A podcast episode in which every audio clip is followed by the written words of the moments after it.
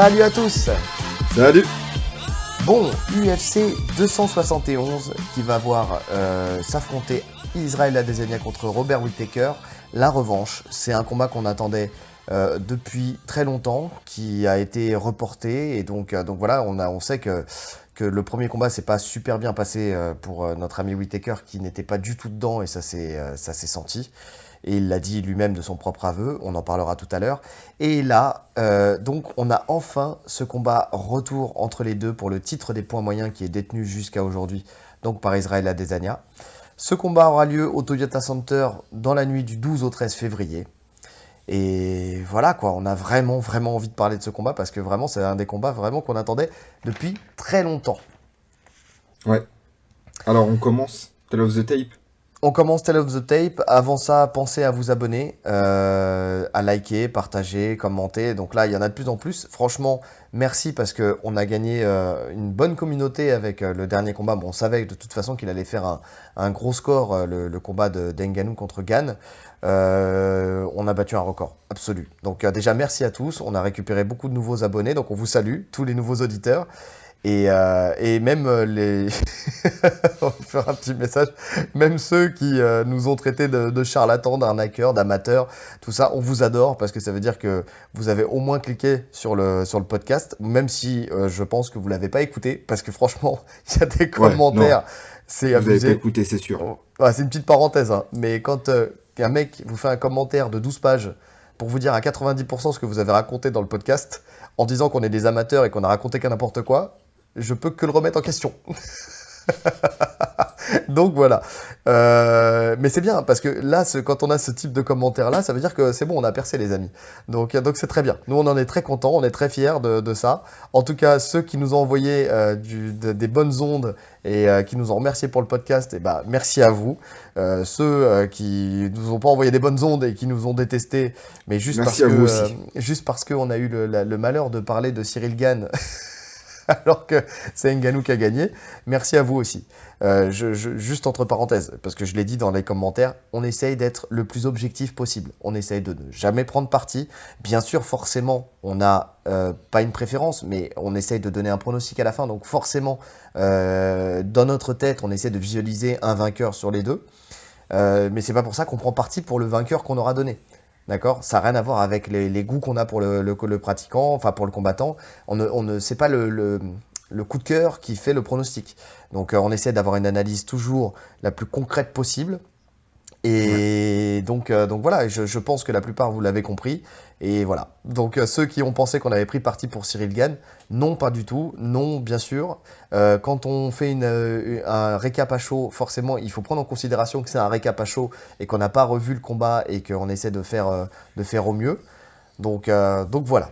Maintenant, j'invite, comme j'ai dit dans un, en réponse d'un commentaire à, à celui qui m'a fait les 12 pages, je vous invite, si vous pensez qu'il y a trop d'amateurs dans les, dans les analyses pronostiques du MMA, à vous acheter un petit micro et à vous lancer et à faire votre podcast. Et on se fera un plaisir de vous écouter et de vous commenter. Commenter. Allez, sur ce, on ferme la parenthèse. On avait besoin de le dire parce que c'est, franchement, c'est une première fois pour nous. Donc, euh, donc voilà, c'est bon. On, on, est, on est content de tout ça. On est parti? C'est parti. Allez, c'est parti. Tell of the tape. Donc, euh, on va commencer par le champion. Israël Adesanya, c'est 1m93 pour une allonge de 203,2 cm. Donc, c'est un des plus grands de la catégorie. hein. Euh, 21 victoires, 15 KO, 6 décisions, 0 soumission. Bon, ça, c'est pas trop choquant hein, jusque-là. Quand on voit le style du monsieur, on en parlera après.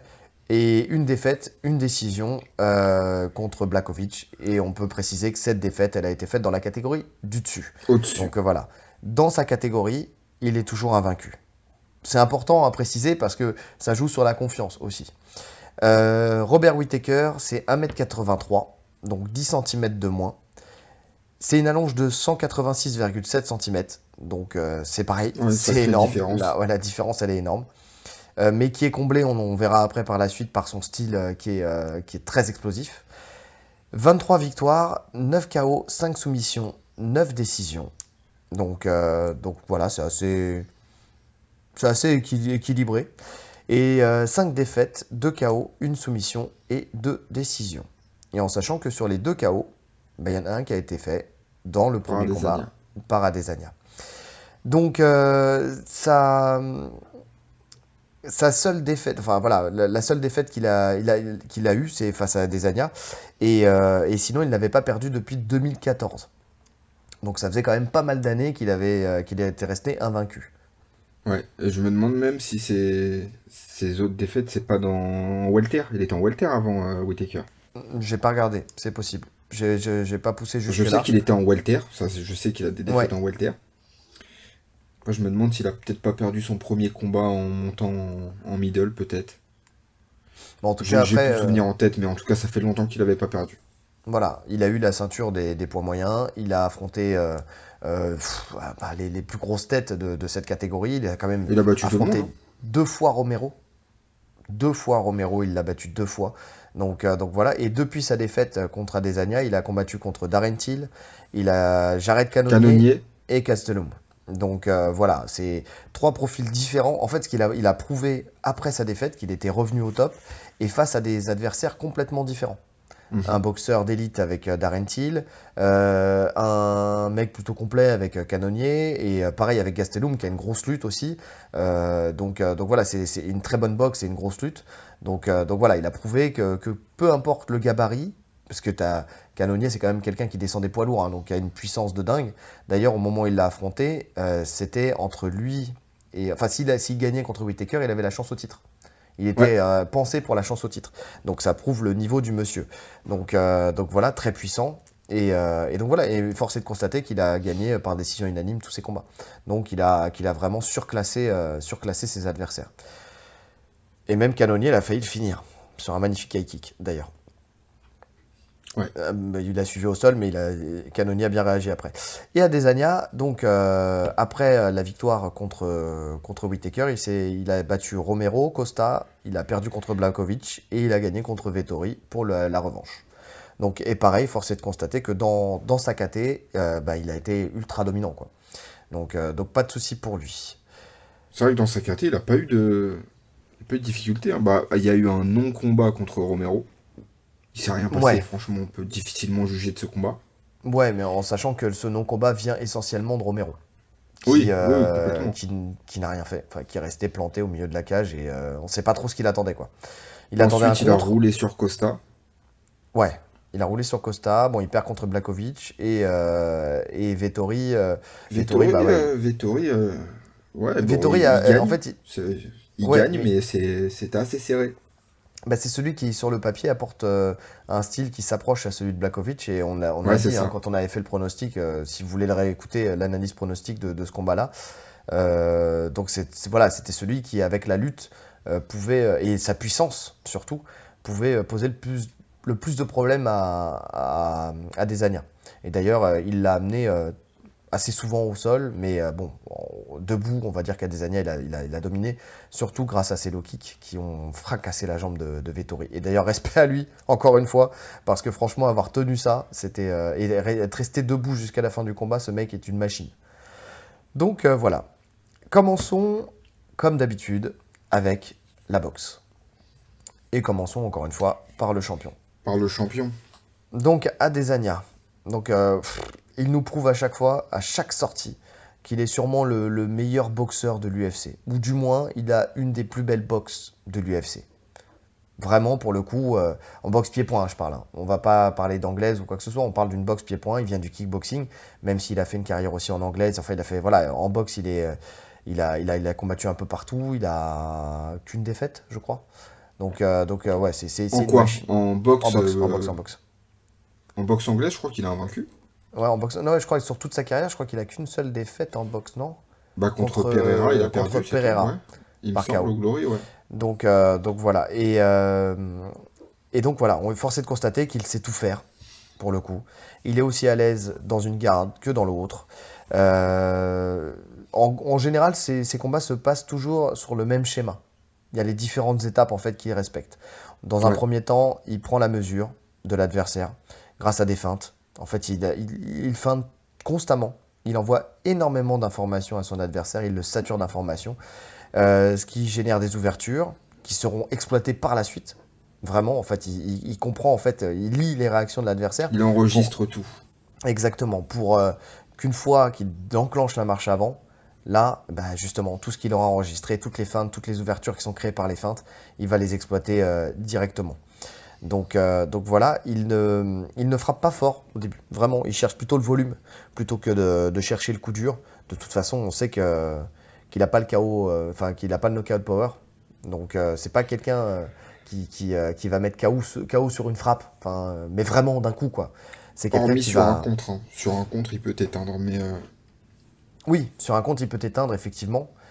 Il a de la puissance de frappe, on est d'accord. Mais euh, c'est pas. Euh, comment dire C'est pas un Nganou, tu vois, entre guillemets. Enfin, quel, exemple on pourrait avoir dans, dans, cette, dans cette KT Dans cette KT Ouais, qui, pourrait éteindre comme ça sur un coup de poing. Oui, je pense, je pense que Romero a plus de punch. Ouais, peut-être. Mais euh, donc voilà, c'est plus quelqu'un qui. En fait, on sait très bien qu'il y, y a, deux types de, combattants, euh, de styles de combattants, enfin de, possibilités pour les combattants de mettre KO. Soit on a le KO punch, donc euh, une frappe suffit. Soit on a, on a du volume. En fait, on envoie du volume et c'est le volume qui fait la précision, la, précision et le volume qui, qui fait qu'on va chercher, qu'on va chercher le KO. D'ailleurs, lui, on sait. Hein, c'est pourquoi on parle. Tu disais sur un contre, c'est timing, précision, en fait. Donc c'est un peu le style euh, McGregor, tu sais, qui disait euh, le, timing, euh, le timing et la précision sont, sont, les plus importants, entre guillemets. J'ai plus sa phrase exacte, mais, mais en tout cas c'était ça. Donc timing, précision, c'est vraiment ce qui fait que... Et le volume font que ça l'amène au chaos. il commence en général à, à, boxer dur à partir de, de la fin du deuxième round. J'ai l'impression. Fin du deuxième round, il commence à accélérer commence à toucher, il a lu, il commence à marquer, il commence à marquer ses frappes. Donc, euh, donc voilà. Il est, mais il est capable de mettre KO dans le deuxième. Rarement dans le premier, d'ailleurs. C'est, euh, souvent à partir du deuxième où il commence à mettre KO. Ouais, j'ai pas de souvenir de, de, fin où, qui finisse quelqu'un en premier round. Ouais, ouais, Non, non, non, ouais, c'est le deuxième. Bah, on le voit, de toute façon, dans le premier combat contre Whitaker, il le met KO à la fin du deuxième, quasiment. Il est sauvé par le gong. Non, c'est la ah fin du premier. C'est la fin du premier qu'il est sauvé par. C'est la fin du premier. C'est dans le deuxième par le Ouais, là pour le coup, oui. Oui, oui. Mais on en parlera. Enfin, euh, pour le coup, euh, c'est des erreurs qui ont été faites euh, par Whitaker, qui, qui l'ont amené à prendre ce contre. Enfin, ah oui, clairement. C'était pas le Whitaker qu'on avait l'habitude de voir. Donc, donc voilà. Euh, il y a un petit plus quand même que, j'ai remarqué, bah, on en a parlé tout à l'heure, hein, euh, depuis le combat, euh, le dernier combat qu'il a fait contre Vettori, c'est qu'il a vraiment mis l'emphase sur les low kicks. Il, en met toujours, hein. ça fait partie de son arsenal. De toute façon, il a, comme on a dit, il sait tout faire. Donc, il, a toutes les armes à sa disposition. Mais on a vraiment senti que face à quelqu'un qui a envoyé de la lutte, il allait vraiment marquer, marquer les jambes et envoyer des low kicks, des low kicks forts et répéter. J'ai trouvé qu'elle avait beaucoup plus. Moi, je pense que euh, c'était propre à Vettori, tu vois. Vettori, on sait qu'il est, euh, il est plat, euh, il a les pieds plats sur ses. Voilà, il, est à plat, quoi. Il va, va pas forcément bloquer. Donc, tu sais qu'il les prend, les Loki, qu'il les prend tous. Il va tous les prendre. Donc, il avait tout intérêt à envoyer. Contre un mec comme, comme Whitaker, ça va être beaucoup plus compliqué. Déjà, la distance n'est pas la même, il est beaucoup plus loin. Et quand en plus il a ce mouvement d'avant en arrière, c'est, je, je le vois pas, je le vois pas kicker pareil. Euh, pas kické pareil, mais pourtant, force est de constater, là, quand j'ai vu les combats, qu'il prenait beaucoup de low kick quand même. Hein. Et en plus. Qui, Whitaker Whitaker, il prend énormément de low kick. Et en plus de ça, euh, je sais pas comment. Alors, on va parler après quand on va parler de Whitaker, mais dans son combat contre Gastelum, il est beaucoup moins euh, sautillant. Oui, c'est vrai. Tu vois, il est plus sur ses appuis et on voit qu'il cherche plus les coups durs. C'est vrai. Mais je pense que, aussi, là, ça dépend de l'adversaire et il prend. Voilà, c'est ça en fait, c'est la question. C'est pour ça que je voulais en parler après. Mais je me, il y a deux choses en fait face à Gastelum. Euh, je me pose la question si c'est une évolution de Whitaker ou si c'est juste parce que c'était le profil de Gastelum, qui est un combattant beaucoup plus petit. Euh, voilà, je, je, je, sais pas. Je, je, me pose la question, mais ça va être intéressant justement de, de voir s'il suit là-dessus ou pas. Euh, parce que s'il suit là-dessus, effectivement. Parce que Whitaker, c'est il, est petit, hein. c'est pas un grand, un grand middleweight. Et je, pense que c'est assez rare qu'il se retrouve contre un mec encore plus petit que lui. Donc il en a profité. Il a dit toi je vais, bah, rester sur mes appuis, je vais tartiner. Ouais, c'est ça. non non mais c'est possible, hein. c'est possible. Mais même sur la lutte, tu sais, il a fait, euh, il a fait une amenée. Euh, on en faut pas qu'on qu trop vite. Mais, euh, striking à des années. Il, il, a fait une amenée qu'il ne fait pas souvent. Donc donc voilà. Donc ouais, Adesanya pour le coup, pour le coup voilà, il, il, est très bon, il sait tout faire, il est très bon dans les esquives. Alors c'est vrai que moi, je, me souviens là quand j'ai repris mes notes, parce que je, relis toujours mes notes des combats que j'ai pronostiqués avant, tu sais, euh, sur un combattant pour, euh, pour voir euh, ce que j'avais écrit et voir l'évolution, tu sais, en revoyant les combats. Donc, donc j'avais noté il y, a, longtemps, hein, quand il avait, je sais plus sur quel combat d'ailleurs, parce que on a, ça fait, c'est la troisième fois qu'on l'analyse à. C'est le troisième podcast qu'on fait sur un de ces combats. Et j'avais dit qu'un truc qui me faisait peur, c'était que j'avais toujours cette crainte du chaos qui prennent un chaos. Le fait qu'il jouait avec le feu un peu. jouait avec le feu, effectivement, qu'il avait la tête, il allait à droite, à gauche, machin, la garde basse et tout ça. Et que je me disais, bah, il suffit que tu le pêches, enfin, tu, tu, tu, le chopes sur un coup et, euh, et, et, voilà, ça peut, ça peut mettre fin, euh, ça peut mettre fin au combat. Mais en fait, il a un, il a, il a, le, il a un sixième sens, le type. C'est pas possible. C'est euh, parce que là, même, même face à Whittaker, le combat qu'il a fait la dernière fois, il est toujours hors de distance. Il arrive toujours à reculer la tête, mais en fait, en même temps, en le montant un peu l'épaule et tout ça, et ce qui fait qu'il est, qu'il est pas, il est pas touché, il n'est pas en danger. Tu vois? Mm. En gros, quand je reprends le combat, même si euh, on sait que voilà, Whittaker a fait des erreurs dans la stratégie, euh, je ne vois pas une frappe entre guillemets, hein, bien sûr, euh, on peut toujours me ressortir une frappe, mais de vraies frappes qui ont mis en danger. J'ai jamais senti à des années en danger, en fait. Non, il se fait toucher, il prend des jabs, etc. Mais euh, tu sens qu'il n'y a rien qui le, qui le perturbe. Le high kick, le overhand, effectivement, tu, en fait, tu sens que ça passe toujours à côté, quoi. Toujours, toujours à côté, c'est toujours dans le vent. Donc, euh, donc bon, c'est, euh, ouais, effectivement, il a, j'ai plus de mal à le voir se prendre un KO là. Et en plus de ça, quand tu vois qu'il a combattu contre Blakovic et qu'il n'est pas tombé, enfin, tu vois qu'il n'y a jamais eu non plus de, de, moments euh, où, on l'a vu où il aurait pu tomber sur un coup, en sachant que Blakovic a une très bonne boxe et euh, qu'il encore et, est très puissant et qu'il avait encore une meilleure boxe qu'il avait parce qu'il avait travaillé énormément pour euh, le combat contre contre Adesanya. Et donc, donc ouais, tu, te dis s'il tombe pas dans la caté du dessus, s'il si, est même pas en danger dans la caté du dessus sur, sur un, ne serait-ce qu'un knockdown, tu vois, ou juste avoir un mhm. petit coup de un petit coup de jus, tu vois. Et, euh, et donc je me dis non, il tombera pas KO. En tout cas, c'est la victoire. S'il y a victoire, euh, je la vois mal arriver d'un KO. Ouais, moi aussi. Ouais. En tout cas, je vois personne le, le, menacer en striking. Euh, jusqu'à ce que Pereira arrive, arrive jusqu'à lui. S'il y arrive s'il y arrive. Non, non, mais ça, c'est la grosse inconnue. On, on est d'accord, on en a déjà parlé, toi et moi. Euh, il faut qu'il arrive à monter jusque-là. Parce que, tu sais, euh, tu as toujours des gens qui arrivent comme ça, tu te dis, ouais, euh, c'est bon, on a la kryptonite de telle personne, mais il faut qu'il monte les échelons et qu'il aille jusque-là, quoi. C'est ça. Parce que, après, il est dans une bonne team, dans une team qui. il est avec. avec ah! Et ben voilà, comme d'habitude. voilà, comme d'hab. Hein. Qui a battu, qui a battu Blakovic Qui a battu Blakovic pour euh, gagner la la Teixeira. Glover. Glover Teixeira. Ils sont dans cette team-là et donc euh, c'est une team qui met vraiment l'emphase sur le, le, kick, la lutte et, euh, et enfin, ils sont, tu vois, c'est intelligent. Ils, font du MMA quoi. ils mettent l'emphase sur le kick, la lutte, le sol. bah voilà quoi, bah, ils font du MMA. non, non, mais ce que je veux dire par là, c'est qu'ils arrivent à prendre des profils de, de boxeurs, tu sais, et en faire des, des mecs, des mecs tu sais, compétitifs en MMA. Tu vois ce que je veux dire? C'est la bonne team pour lui. C'est ça, c'est dans ce sens-là en fait que je veux dire. C'est la bonne team pour lui quand tu viens de la boxe parce que euh, et que, que, tu veux tu veux faire carrière dans le MMA. Je pense que je pense qu'il a il a il a signé dans la bonne team. Donc j'espère moi le voir monter et j'espère voir un combat contre Adesanya. De voir ces deux boxeurs d'élite euh, qui vont pas chercher forcément le sol et encore, on sait jamais hein, parce que on, on, sait jamais justement. C'est ça la beauté du MMA. c'est du MMA. donc euh, donc voilà. Mais je sais pas. Qu'est-ce que tu veux rajouter sur, euh, sur la boxe Sur la boxe, il n'y a pas grand chose à dire. de toute façon, on l'a dit, il sait tout faire. C'est ça. Il sait contrer, il sait euh, être offensif quand il faut. Ouais, il a dit des bons clinch, il, sait tout faire. Il est bon dans les deux gardes.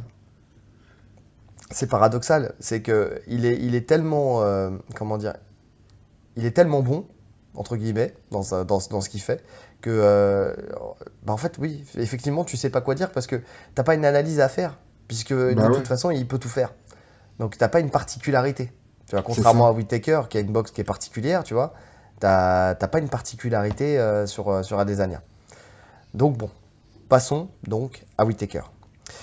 Donc Whitaker, moi, ce qui me marque tout de suite quand là, quand j'ai revu ses combats, c'est sa gestion de la distance. Tu vois. Mm. Tu l'as dit tout à l'heure, c'est un combattant sa posture. Voilà, sa posture. D'ailleurs, tu me parles de posture. Euh, il y a un truc qui m'a choqué tout à l'heure et que j'avais pas fait attention jusqu'à maintenant. Mais quand je le vois combattre, j'ai l'impression de voir euh, Georges Saint-Pierre. Ça te fait pas ça? Dans la. Bah, euh, c'est un karaté. il vient du karaté, Whitaker. Il vient du karaté. En tout cas, il a une posture de karatéka. Georges Saint-Pierre aussi. Mais le physique qu'il a se rapproche. Le, le physique, oui. Le physique, oui. Complètement. Et donc, dans sa, dans sa, dans sa posture, quand il vient, quand il, est, euh, quand il est en train de boxer, je te jure que tu retrouves du Georges Saint-Pierre. Et d'ailleurs, même ça se voit parce que son arme favorite, après, bon, on parlera dans la lutte, mais c'est quand, euh, quand il descend sur le single leg, tu sais, j'ai l'impression que c'est un Georges Saint-Pierre, mais moins bon. Tu vois, enfin, tu vois ce que je veux dire? Qui a, qui a, pas ce, ce déjà qui a pas le physique, parce que bon, Georges Saint-Pierre, il était plus taillé, euh, taillé dans le marbre, hein, on va pas se mentir, et, et peut-être plus tu vois, qui a poussé euh, le, niveau au-dessus, quoi. Tu vois ce que je veux dire? Qui s'est entouré de mhm. personnes, qui, euh, qui, a fait que le, niveau, il a poussé au-dessus. Mais techniquement, si un Whitaker se donnait les moyens d'un Georges Saint-Pierre de, de, monter en niveau, déjà qu'il est très bon, hein, on va pas se mentir, mais euh, ouais, je pense qu'il pourrait atteindre, atteindre un niveau d'un Georges Saint-Pierre, un style à la Georges Saint-Pierre en tout cas. Quand je l'ai vu combattre tout à l'heure, je ne sais pas pourquoi, je l'ai vu là se positionner. J'ai vraiment là comme je, c'est la première fois par contre qu'on fait un podcast sur euh, sur Whitaker. Et, euh, et donc, euh, je, me suis vraiment attardé sur lui. Et je te jure, j'avais l'ombre de Georges Saint-Pierre en fait qui planait derrière lui. Faites attention à ça. Concentrez-vous sur lui dans, dans, les combats. Et dites-moi si vous, si vous avez cette même impression. En tout cas, ouais, moi je l'ai eu. Et donc revenons à, notre combattant, donc sa gestion de la distance. On l'a dit, il est plus petit que la plupart de ses adversaires, ce qui est le cas, par Gastelum, mais Gastelum, de toute façon, lui, euh, c'est un peu un hybride parce que, voilà, il devrait être dans la catégorie du dessous, lui, euh, Gastelum. C'est parce qu'il aime manger des tacos qu'il est dans la catégorie du dessus. C'est ça. Mais c'est ça. Et donc, euh, et donc, quand on est plus petit qu'un adversaire, on a deux solutions. On en a déjà parlé dans plusieurs podcasts. Soit on est à longue distance, et on rentre en explosivité, soit on casse la distance pour être en fait euh, à l'intérieur de ouais au clinch ou alors très proche, tu sais, ce qui fait qu'un adversaire plus grand aura du mal à développer ses phrases, ses frappes. C'est nous qui avons du mal à développer nos phrases. Et donc, euh, si tu restes à la distance de ton adversaire, c'est là où tu te fais allumer et t'es toujours, euh, t'es pas bon quoi. Tu t'arriveras jamais à t'imposer dans un combat. Et lui, il a choisi de la longue distance. Il reste presque jamais au clinch. Enfin, il reste presque jamais dans la, dans la poche, tu sais, à envoyer des, des crochets au corps. Enfin, tu vois, il, il est pas, c'est pas le genre de. C'est pas plus mal parce que je trouve qu'il est mauvais dans cette distance en plus. Oui. C'est-à-dire que euh, très souvent, il se fait cueillir dans cette distance. Exactement. Exactement. Et c'est d'ailleurs, c'est d'ailleurs ce qui lui a fait défaut euh, dans le. Et j'en parle après justement. C'est euh, quand il est, quand il fait plus de deux coups entre guillemets. Ouais. Il se fait bah, cueillir. Il se fait cueillir. Mais contre Romero, contre Thiel, il prend des coups contre Adesanya, il prend son KO. À chaque fois qu'il reste dans la distance pour échanger, où il envoie deux, où il essaie d'envoyer une série, il se fait toucher. À chaque fois. C'est ça. Et donc, euh, donc voilà, il, profite en fait de ça et de son explosivité pour casser la distance. Pour le coup, il est, par contre, il est très fort là-dessus. Euh, posture de karaté, il est de côté et euh, et donc il, c'est marrant parce il part vraiment, il part comme un escrimeur. Ouais. Tu, vois sa posture et d'un coup, paf, ça explose. Et il rentre. Et, ce qui, et ce qui m'a marqué, ce qui est pour le coup, et pourquoi j'ai pensé à Georges Saint-Pierre, c'est parce que s'il fait des Superman punch de temps en temps. donc, euh, donc voilà. Euh, et, et, ce qui m'a marqué en fait, c'est sur son jab. Le, le, point qui m'a le plus euh, marqué sur sa boxe. En fait, souvent quand on casse la distance, par exemple, on va, on va shifter, tu vois, pour pouvoir avancer et casser la distance. Mhm. Mais lui, pas du tout. En fait, il va, il va, il va développer son jab, mais en, comme un sprinter. Il va, il va se pousser vers l'avant et son jab va encore avoir de la puissance. Parce que souvent, si on fait ça, on n'a pas de puissance sur le jab.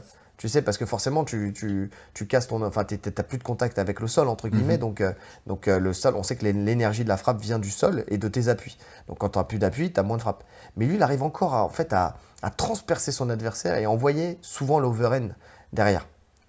Donc, euh, donc ou l'high kick Overhand ou kick, ouais, effectivement. Mais, on voit beaucoup son high kick jambe arrière. Ouais, ouais, ouais, exactement. C'est high kick jambe arrière, très peu le high kick jambe avant, même s'il l'envoie de temps en temps. Et euh, sa jambe avant, il, s'en sert plus pour envoyer des, soit des side kicks au genou, soit envoyer des. D'ailleurs, si je dis pas n'importe quoi, il casse le bras de, de Canonier sur un high kick. Euh, Canonier bloque. Ouais. Je sais plus auquel round, mais il, lui casse l'avant-bras. Ouais, ah, en fait, il part avec tellement de vitesse de toute façon que quand tu le bloques, à mon avis, ça enfin, son high kick. Mais d'ailleurs, tu vois, je crois, je sais plus si c'est Canonier ou si c'est Gastelum ou euh, où il envoie Gastelum, il le prend. Il Gastelum, le il le prend. Ouais, et, mais il y en a un où il est bloqué. Et il, arrive quand même à. Bah, c'est celui-là. C'est celui-là. Il, le prend à moitié euh, dans, dans, le bras, euh, dans le bras en protection, mais tu sens qu'il titube. Ouais, il titube quand même. Bon, un high kick bloqué, c'est un high kick à moitié prix. Mais, euh, mais en tout cas, là, il l'a pris pas qu'à moitié. Il l'a pris aux trois quarts. Donc, donc voilà. Et, et donc, ou sinon, ce qu'il fait très bien aussi, c'est en explosivité, c'est qu'il envoie son crochet du gauche. Tu sais? Oui. Il, saute vers l'avant, il envoie le crochet du gauche et après l'overhead. Ouais, ouais, ouais, Voilà. Et, ce qui et donc ce qui fait que le fait de, jouer sur cette poste, enfin sur ce, cadre-là, c'est-à-dire de, de, venir et d'exploser et d'aller vers l'avant, et surtout en étant plus petit, il fait qu'il il, s'expose bien sûr au contre, mais pour éviter, en tout cas quand il est bien sûr, on l'a dit, hein, sur deux frappes maximum, pour éviter d'avoir un gros contre, il se met vraiment la tête euh, en avant, il penche son buste tu sais? Mhm. Il est vraiment euh, dans une posture qui est pas. Il reste pas droit, il a pas le menton à la fenêtre. Et en fait, il présente son front. C'est tout bête, mais euh, il présente le sommet de son crâne. Ce qui fait que s'il prend un coup dessus, c'est moins impactant, entre guillemets, que si euh, s'il avançait en ayant le, menton relevé. Tu sais, le fait d'exploser vers l'avant et de monter le menton, ça, forcément, il pourrait s'exposer beaucoup plus au chaos. Et ce qu'il fait, c'est qu'il penche sa tête en avant et il envoie. Ce qui, donc, soit il passe sous les frappes, soit euh, ça vient toucher des zones où, euh, où c'est moins, euh, moins dommageable, entre guillemets.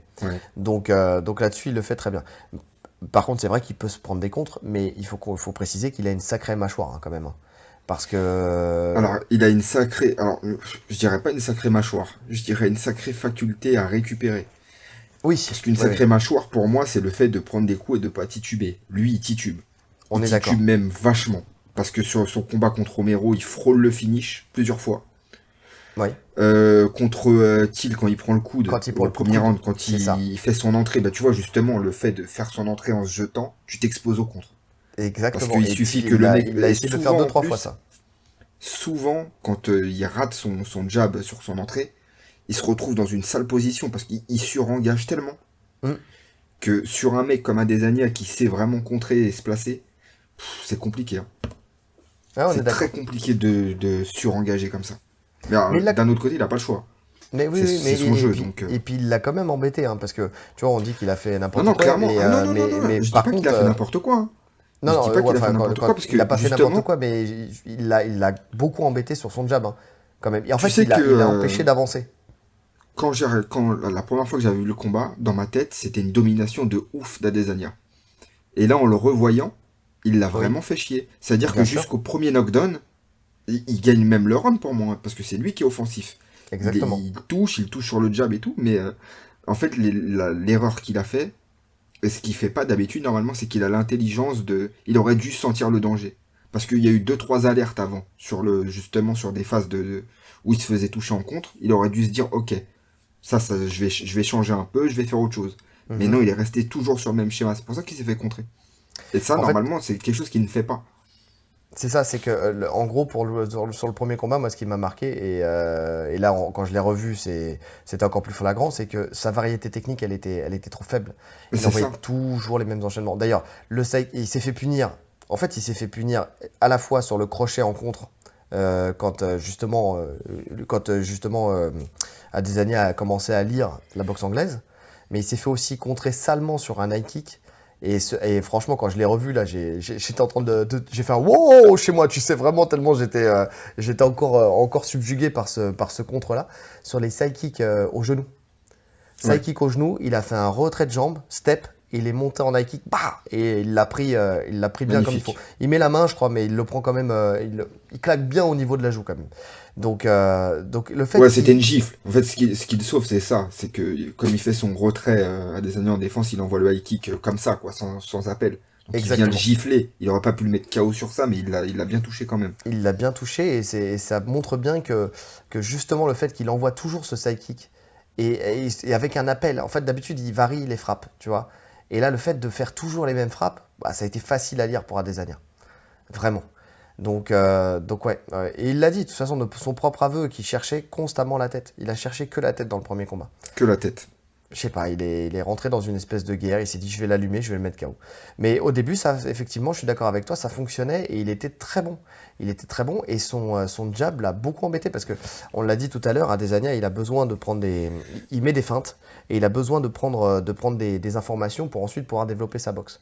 Et le problème, c'est que là, il n'arrivait pas à développer sa boxe du début, où il feinte.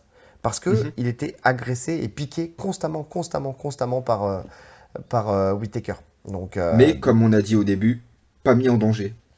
Mais pas mis en danger. en fait, voilà, la, prise d'info, là, elle était obligée de passer par des phases où il prenait des coups à des Ania.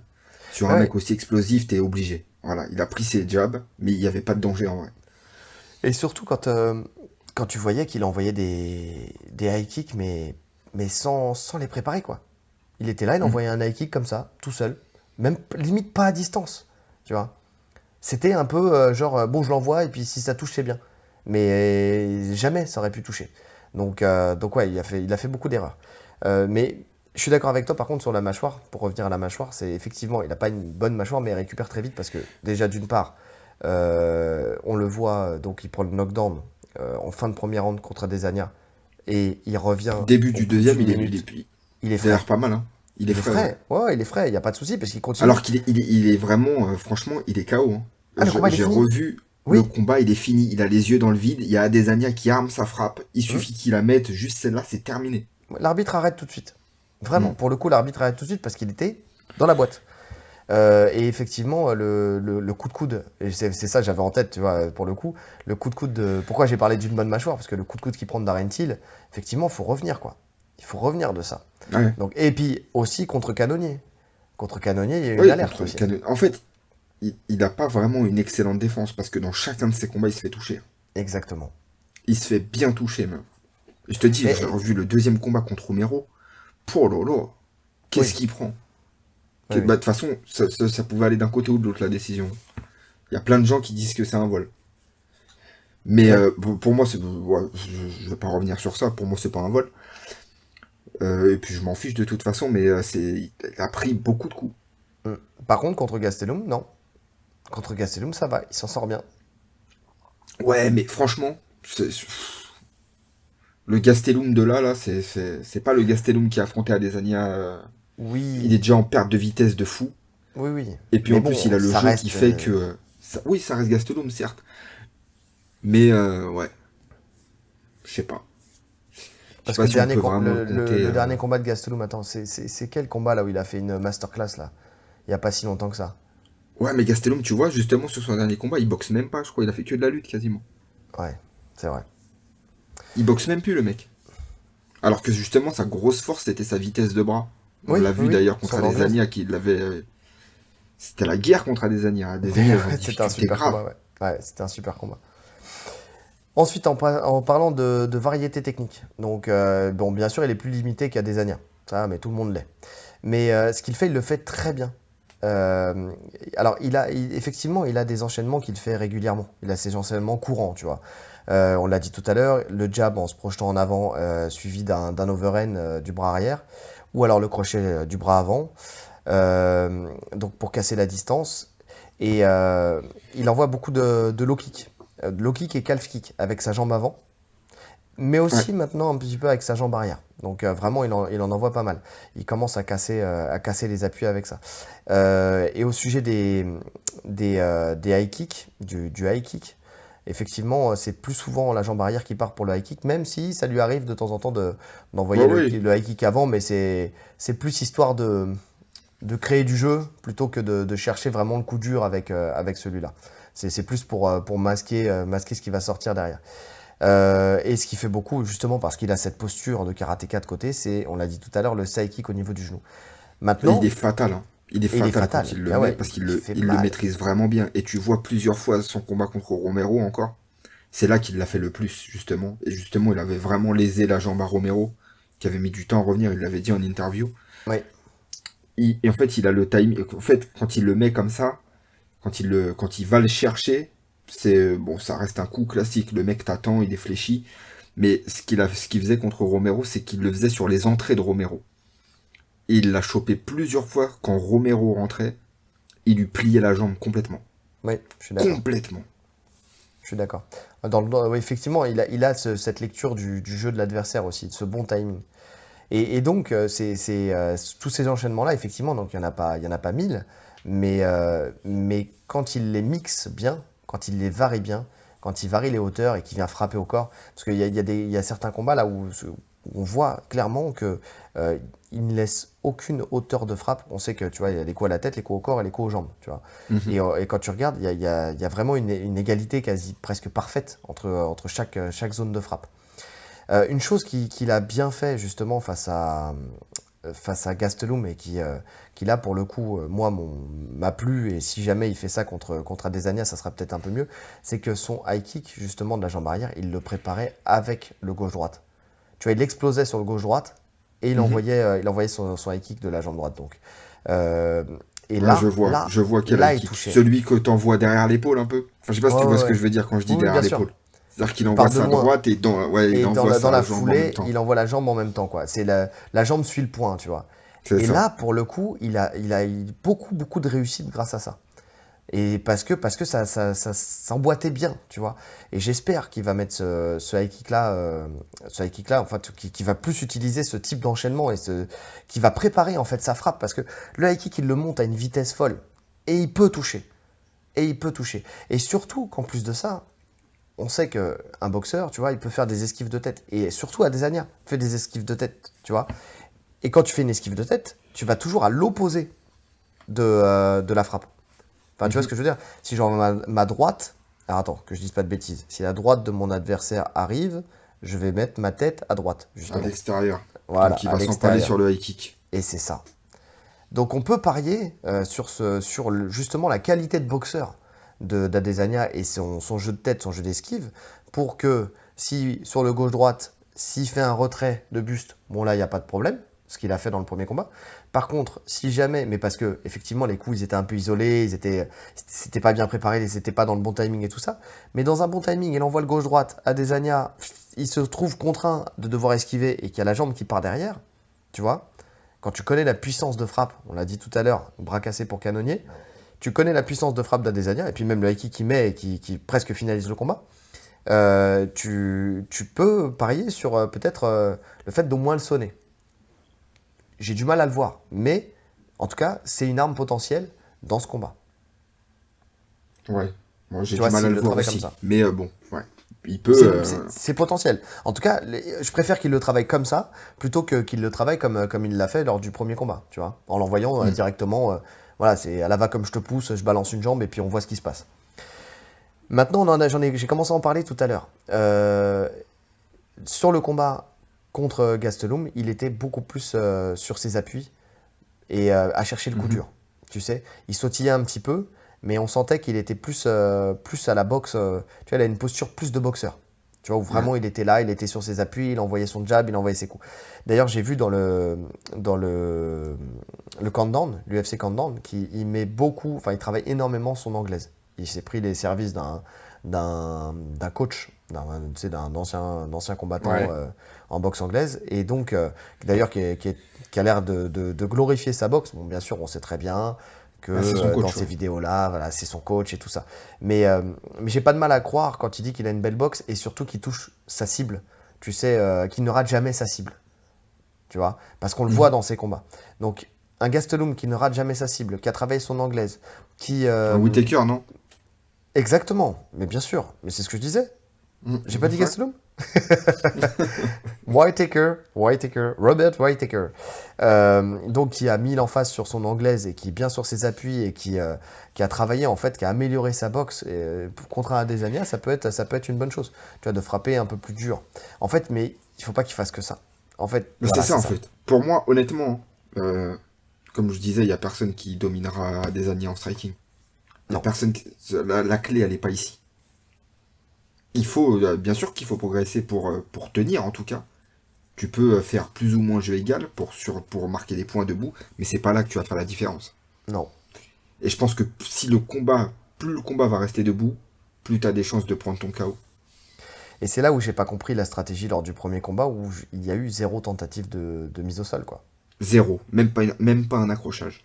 Rien. C'est-à-dire que justement, tu vois, dans les phases où il se retrouvait, quand il faisait son, son entrée son explosion vers l'avant, dans les phases où il se retrouvait à envoyer des, coups, je comprends pas pourquoi il n'a pas cherché à clincher. Il avait juste à saisir, enfin, il n'y avait plus de danger. Eh oui. Non, lui, il restait dans la boîte, là où il est le moins bon, et il prenait des coups. C'est ça. Et euh, c'est ce qu'on ce disait tout à l'heure. En fait, euh, voilà, il a besoin de faire deux coups. Allez, max 3 s'il envoie le high kick derrière. Mais on va dire que c'est vu que le point, la, jambe suit le point, tu vois, c'est comme si c'était deux et demi entre guillemets. Ouais, et il vous voyez ce que je veux dire Et il, ressort, il, ressort avec l'élan de son coup en fait, tu vois. Voilà, il pique, il sort, il pique, il sort, et puis il sort. C'est vraiment son jeu. C'est là où il était le meilleur. Dès qu'il a commencé à, à rentrer à la bagarre, c'est là où il s'est fait piéger. À chaque fois, à chaque fois. Donc, euh, donc c'est pour ça. Il faut qu'il reste là-dessus. Et c'est pour ça quand je, je, me suis posé la question si euh, c'est un nouveau style pour lui, là, le fait d'être plus sur ses appuis, ou si c'était juste pour le combat contre, contre Gastelum. Euh, à mon sens, il faut pas qu'il fasse ça contre Adesanya. Ah non, pas du tout.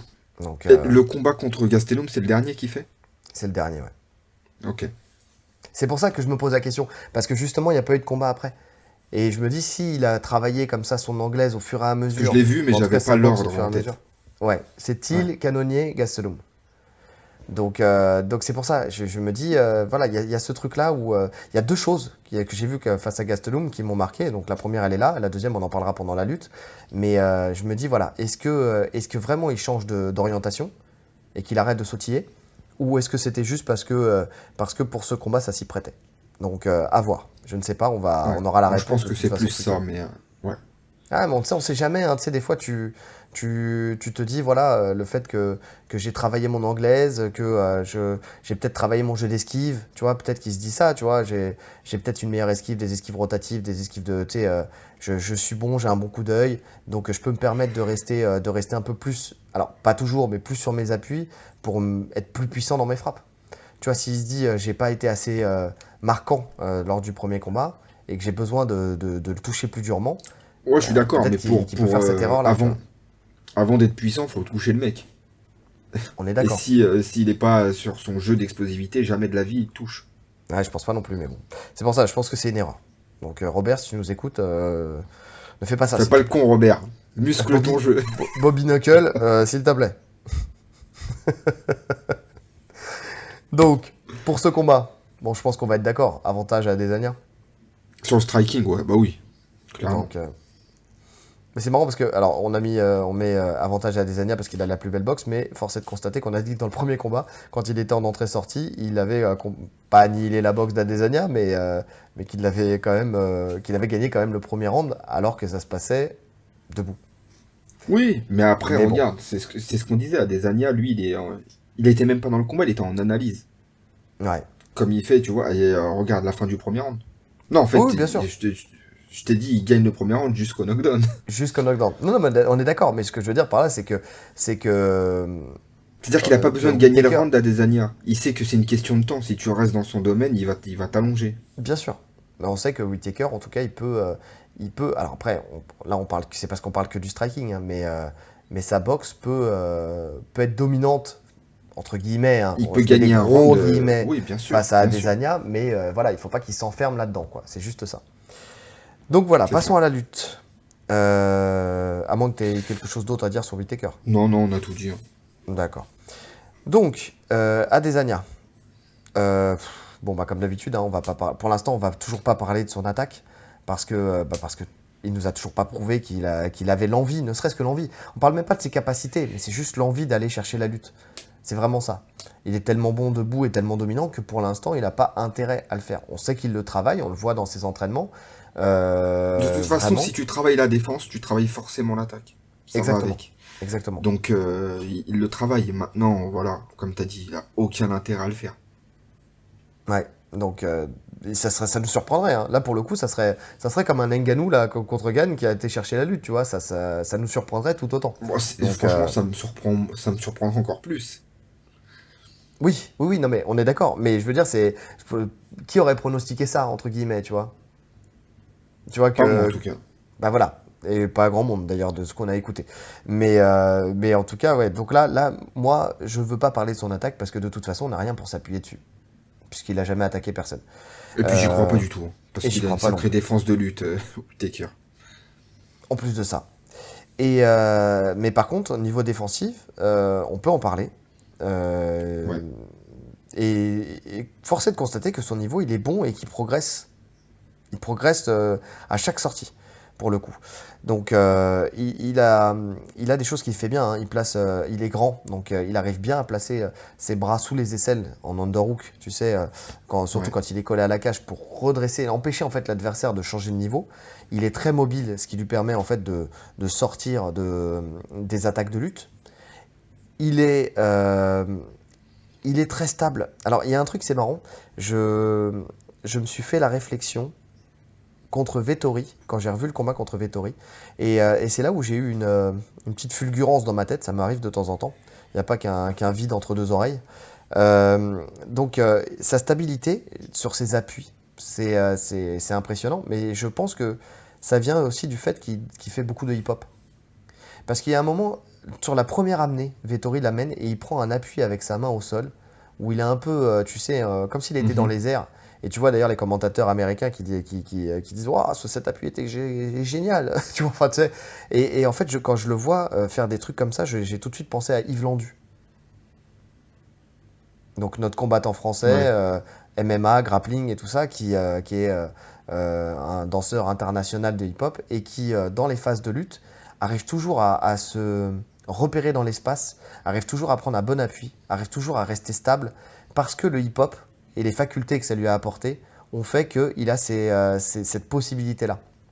Il mhm. réagit très vite, très très vite. Et je pense que c'est ça la différence. Pourquoi les strikers, tu sais, euh, pourquoi lui, parmi les strikers, va peut-être beaucoup plus performer que les autres, et a été jusqu'à la ceinture, et, euh, alors qu'il y a des bons lutteurs dans sa caté c'est parce que justement, je pense que le fait qu'il aille se, passer et, se présent, hein, parce qu'il continue à danser en hip-hop, fait que, euh, fait que ça lui a donné les aptitudes pour, euh, pour justement être bon dans, dans, dans, dans, ce domaine, entre guillemets, dans ses défenses de lutte. Dans les scrambles aussi, enfin, tu vois, dans, toutes ces, dans tous ces trucs-là. Il, a une compréhension, une bonne lecture de la lutte parce qu'il sait se repérer dans l'espace. Ouais, après, euh, Là où je suis pas d'accord, c'est dire que s'il y, a des bons lutteurs dans sa KT, il n'y en a pas tant que ça. Hein. Franchement, middleweight, c'est pas les welter. Hein. Bah, il y avait Romero, bon, après il a fait un, un Romero lutte pas. d'accord. Romero lutte plus. de toute façon, depuis des années. On est euh. d'accord, mais bon, c'était un bon lutteur. c'est un bon lutteur. Sur là, je cite les ah, voilà. En, vrai, dans son palmarès, c'est un bon lutteur, mais je l'ai jamais trouvé ultra ouf en lutte MMA. Hein. Ouais, c'est vrai. Je trouve qu'il a pas vraiment adopté sa, sa lutte au MMA. Mais euh, si, bah, t'avais Gastelum, qui l'a affronté, qui est bon lutteur. Ouais. Bah, très explosif, il est bon lutteur. on, parle, on, parle, on parle, de lutte MMA. Non, à, chaque fois, on a ce débat, toi et moi. On parle de lutte non, non, oui, je parle de lutte MMA. Pour, pas, bah, je le considère pas comme un excellent lutteur. Bah, écoute, euh, en tout cas, quand il C'est un bon lutteur. C'est un bon lutteur. Oui, non, mais c'est un bon lutteur. J'ai pas dit des lutteurs d'élite, tu vois, mais c'est un bon lutteur. Euh, c'est un bon lutteur. Parce qu'on parlait de la KT, je trouve que dans cette KT, justement, pour un striker, c'est une des meilleures KT. Ouais, mais bon, t'as quand même un Vettori qui est un bon lutteur. C'est en puissance, mais c'est un bon lutteur. La preuve, c'est qu'il l'a amené plusieurs fois au sol. Euh, t'as, qui d'autre encore? Euh, Bronson, qui l'a affronté. Bronson, voilà, qui est un bon lutteur, qui, qui, euh, bah, gagne contre euh, Kevin Holland grâce à sa lutte. Enfin, tu vois. Donc il a affronté des, quand même des bons ah, lutteurs. Mais Kevin Holland, il sait pas défendre la lutte. Non, mais c'est pas défendre, il ne peut pas la défendre. Mais bon, mais Bronson, voilà, il gagne ses combats essentiellement grâce à sa lutte aussi. Non, c'est un bon lutteur. Donc, Mais c'est pas. Euh, je, pense qu'il n'a il pas été confronté à un niveau de fou en lutte à des années. Ouais, ouais, ouais. Bah après, tu vois, s'il n'est pas dans la caté d'un Covington, d'un Ousmane, il n'y a pas de, lutteur comme ça, de ce niveau. Oui, je suis d'accord, je suis d'accord. Mais bon, en tout cas, voilà, pour un mec qui vient du striking et tout ça, euh, tu sais, même, un, lutteur, oui, même un, bon lutteur et pas un lutteur d'exception, tu vois, ça, ça, peut suffire, tu vois. Mhm. Donc, euh, donc voilà, mais... Euh... Oula, j'ai fait tout perdre. donc, en tout cas, il sait, il sait aussi absorber les attaques. Donc c'est ce que je disais, sa, sa, sa perception, tu vois, son, le fait qu'il puisse se repérer dans l'espace fait qu'il arrive très bien à absorber, à, faire des scrambles et à, arriver à se remettre debout, tu sais, assez, assez facilement. Même quand il, est, euh, quand il est au sol, tu sais, il arrive à toujours à reprendre un appui, à renverser, à remonter, euh, à sortir ses jambes. Enfin, tu vois, il, il, est, il, il est, bon. Il est, dur à stabiliser. Il, a, il a vraiment les bases pour se relever, pour... C'est ça. Et puis il fait pas, il fait pas vraiment d'erreur, entre guillemets. Enfin, tu le vois pas faire mhm. des erreurs techniques sur ses défenses de lutte. Pour le coup, il sait qu'il doit rester debout, il sait qu'il doit prendre de la distance, il sait qu'il doit ne pas laisser un membre, tu sais, à disposition de l'adversaire. Et donc, il le fait très bien. Alors, ça ne veut pas dire qu'il est jamais tombé, parce qu'on l'a dit, contre Vettori 2, euh, il, a eu euh, pas mal de, moments où il a été, euh, il a été amené avec, avec succès par Vettori, tu vois. Donc, donc voilà, mais bon, en tout cas, en tout cas, voilà, il a quand même réussi à les contrer, il a réussi à se relever. Et à part un moment où il y a une alerte, et on en parlera tout à l'heure pour le sol, où il a réussi à passer dans le dos, il n'a jamais été en danger. Tu vois, mm. tu le sens jamais en danger. Donc, et que ça soit dos à la cage, que ça soit sur des amenées du milieu, enfin, tu vois, il n'y a, pas vraiment de, de, de moment où il y a pas, en fait, il n'y a pas tu sais, souvent, tu sais, t'as, as un mec euh, qui va être euh, un peu moins bon en défense à la cage. À la cage. T'as des gens euh, qui, que tu vas devoir amener en partant du centre de la cage. Parce que justement, mhm. il, quand il est dos à la cage, il est meilleur. Mais lui, en fait, peu importe. Qu'il soit dans. non, non, bah déjà, lui, lui, comme il est, il, est il est assez loin, tu vois, il a une distance assez longue, c'est déjà difficile de l'amener à l'ouvert au milieu de la cage. Donc déjà, il est plus ou moins en sécurité de par ses déplacements quand il est au milieu de la cage. Et après, voilà, il a une très bonne défense. C'est vrai qu'il a une très bonne défense dos à la cage. Donc, euh, il a une défense assez complète. Et tu sens qu'il est puissant. Tu sens qu'il est très puissant. Tu vois, il n'a pas un physique euh, pourtant euh, très volumineux, mais tu sens qu'il Non, mais faut pas se fier à ça. Hein. je sais plus qui disait. Je sais plus quel combattant parlait d'Anderson Silva. Anderson Silva, il était très sec aussi. Oui. Et je crois que c'était Rich Franklin à l'époque qui disait quand il m'a mis le, le, clinch derrière la tête, quand il m'a pris la saisie de, box taille, il a dit j'ai jamais senti une force pareille. Je pouvais plus bouger. Bien sûr, mais les, les, les, les, gens musclés secs sont souvent des gens qui développent énormément de force. Quoi. Mm. Donc, euh, donc oui, oui, c'est pas le volume de quelqu'un qui, qui, euh, qui, induit la force. Donc, euh, donc voilà, et, et, lui, tu sens qu'il a, qu'il a beaucoup de force et beaucoup de puissance. Il a, il a fallu quand même, pour vraiment pouvoir le stabiliser au sol, arriver dans la catégorie du dessus face à un Blakovic qui, est, qui, était, qui était massif et monstrueux, tu vois. Ouais, qui était bien, bien plus lourd. Donc, euh, donc voilà, sinon, il n'a jamais été vraiment stabilisé. Bon, sujet de la lutte d'Adesanya, ouais, je vois, je vois pas plus à dire. Bon, non. C'est pas là où, euh, de toute façon, euh, on dira, c'est pas le plus gros domaine, quoi. Euh, Whitaker, donc lui, bah, très bon timing. Hein. Donc, euh, il se. Alors, il n'a pas énormément de technique, encore une fois. Hein. tu sais, c'est. Whitaker, quand tu regardes bien, c'est c'est pas le volume de technique euh, qui est important, mais c'est la manière dont, il les met en, place. C'est ce qu'il fait, ce qu'il fait bien. Déjà, il s'entraîne beaucoup en lutte. Hein. Je crois qu'il s'entraîne avec l'équipe olympique euh, de, de son pays. Ouais. Oui, Depuis un moment, d'ailleurs. Peut-être peut même depuis Romero. Peut-être depuis cette époque-là, il avait énormément travaillé sa lutte, justement, avant d'affronter Romero. Et euh, il, franchement, il a, il a, un bon niveau en lutte, hein. que ça soit défensif ou offensif, il est assez complet. C'est ça, c'est exactement ça. Et, donc il se concentre, moi, de ce que j'ai remarqué hein, quand j'ai regardé les combats, mais sur, sur deux techniques. Il y, a, il y a deux techniques qui m'ont vraiment marqué avec lui. C'est d'une part le single leg, c'est ce qu'il ce qu'il utilise le plus souvent. Donc un peu justement c'est là aussi où je me disais tu sais à la Georges Saint-Pierre qui, euh, qui venait euh, mixer euh, la, la, frappe enfin tu sais les frappes avec sa, sa, lutte en fait qui, qui masquait son, sa mhm. descente en single leg grâce à ses frappes de poing tu vois et c'est ce qui Il descend beaucoup en double aussi Georges Saint-Pierre.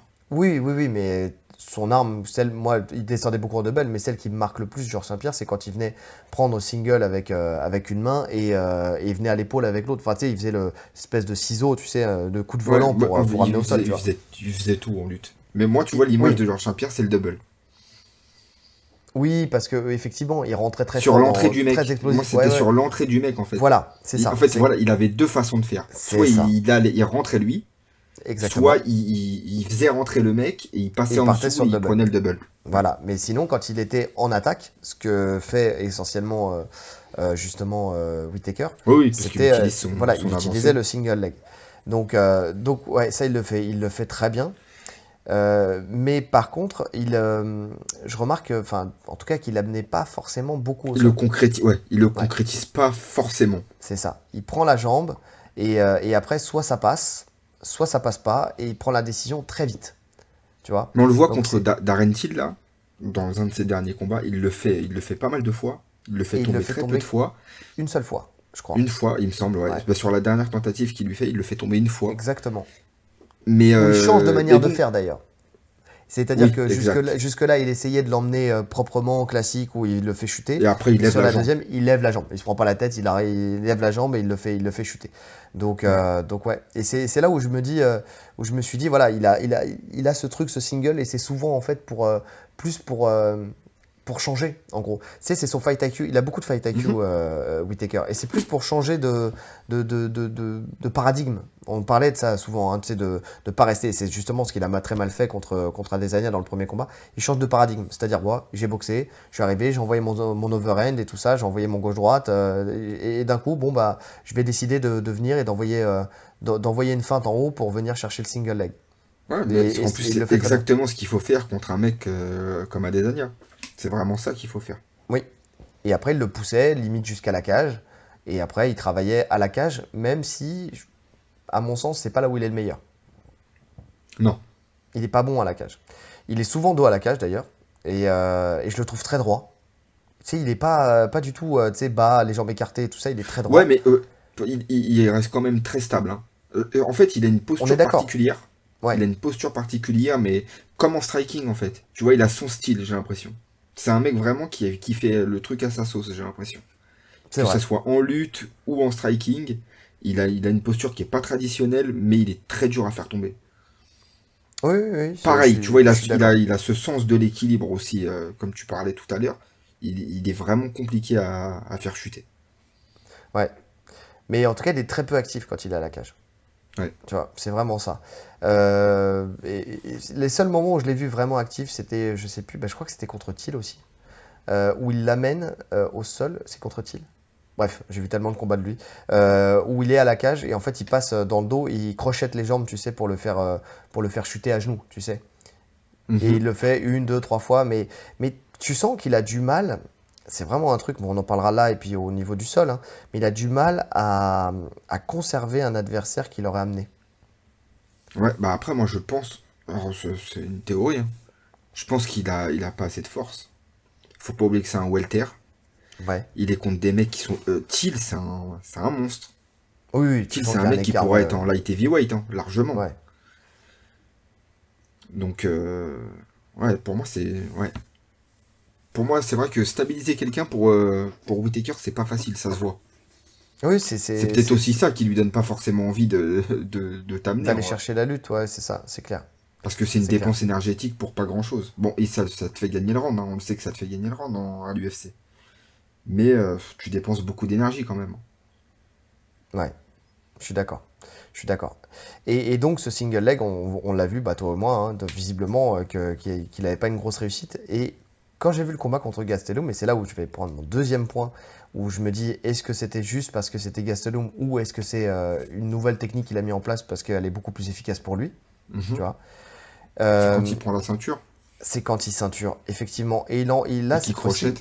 Il, crochette sur le côté. Et en fait, il envoie euh, son enchaînement de points, gauche-droite, comme il fait d'habitude. Il explose sur gauche-droite. Mhm. Et il vient tout de suite en fait profiter de que l'adversaire se protège, lève les mains, ça. pour venir ceinturer sous les aisselles. Et là, hop, un petit barrage sur le côté. Mais c'est exactement qui permet d'arriver en, latéral, tu sais. Tu vois, en latéral ou dans la demi-garde. Euh, Pardon. Tu vois, ça pour moi, c'est plus euh, plausible sur un mec comme Adesanya. Ouais. Parce que ça, aurait pu se faire dès, le premier combat. Il y avait cette phase où justement ils sont en contact, après son entrée, et où il peut ceinturer. En plus, des années, étant, très grand, tu, peux facilement rentrer les bras sous les aisselles.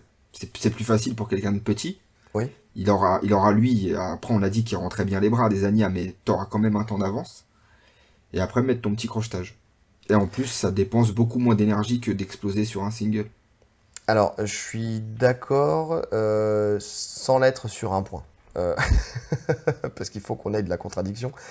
Euh, pourquoi je me suis dit, est-ce que cette technique-là, il l'a fait face à Gastelum et est-ce qu'il le fera face à, des, à C'est que oui, tu vas rentrer plus facilement tes bras sous, enfin, sous les bras, sous ses bras, puisqu'effectivement il est plus grand.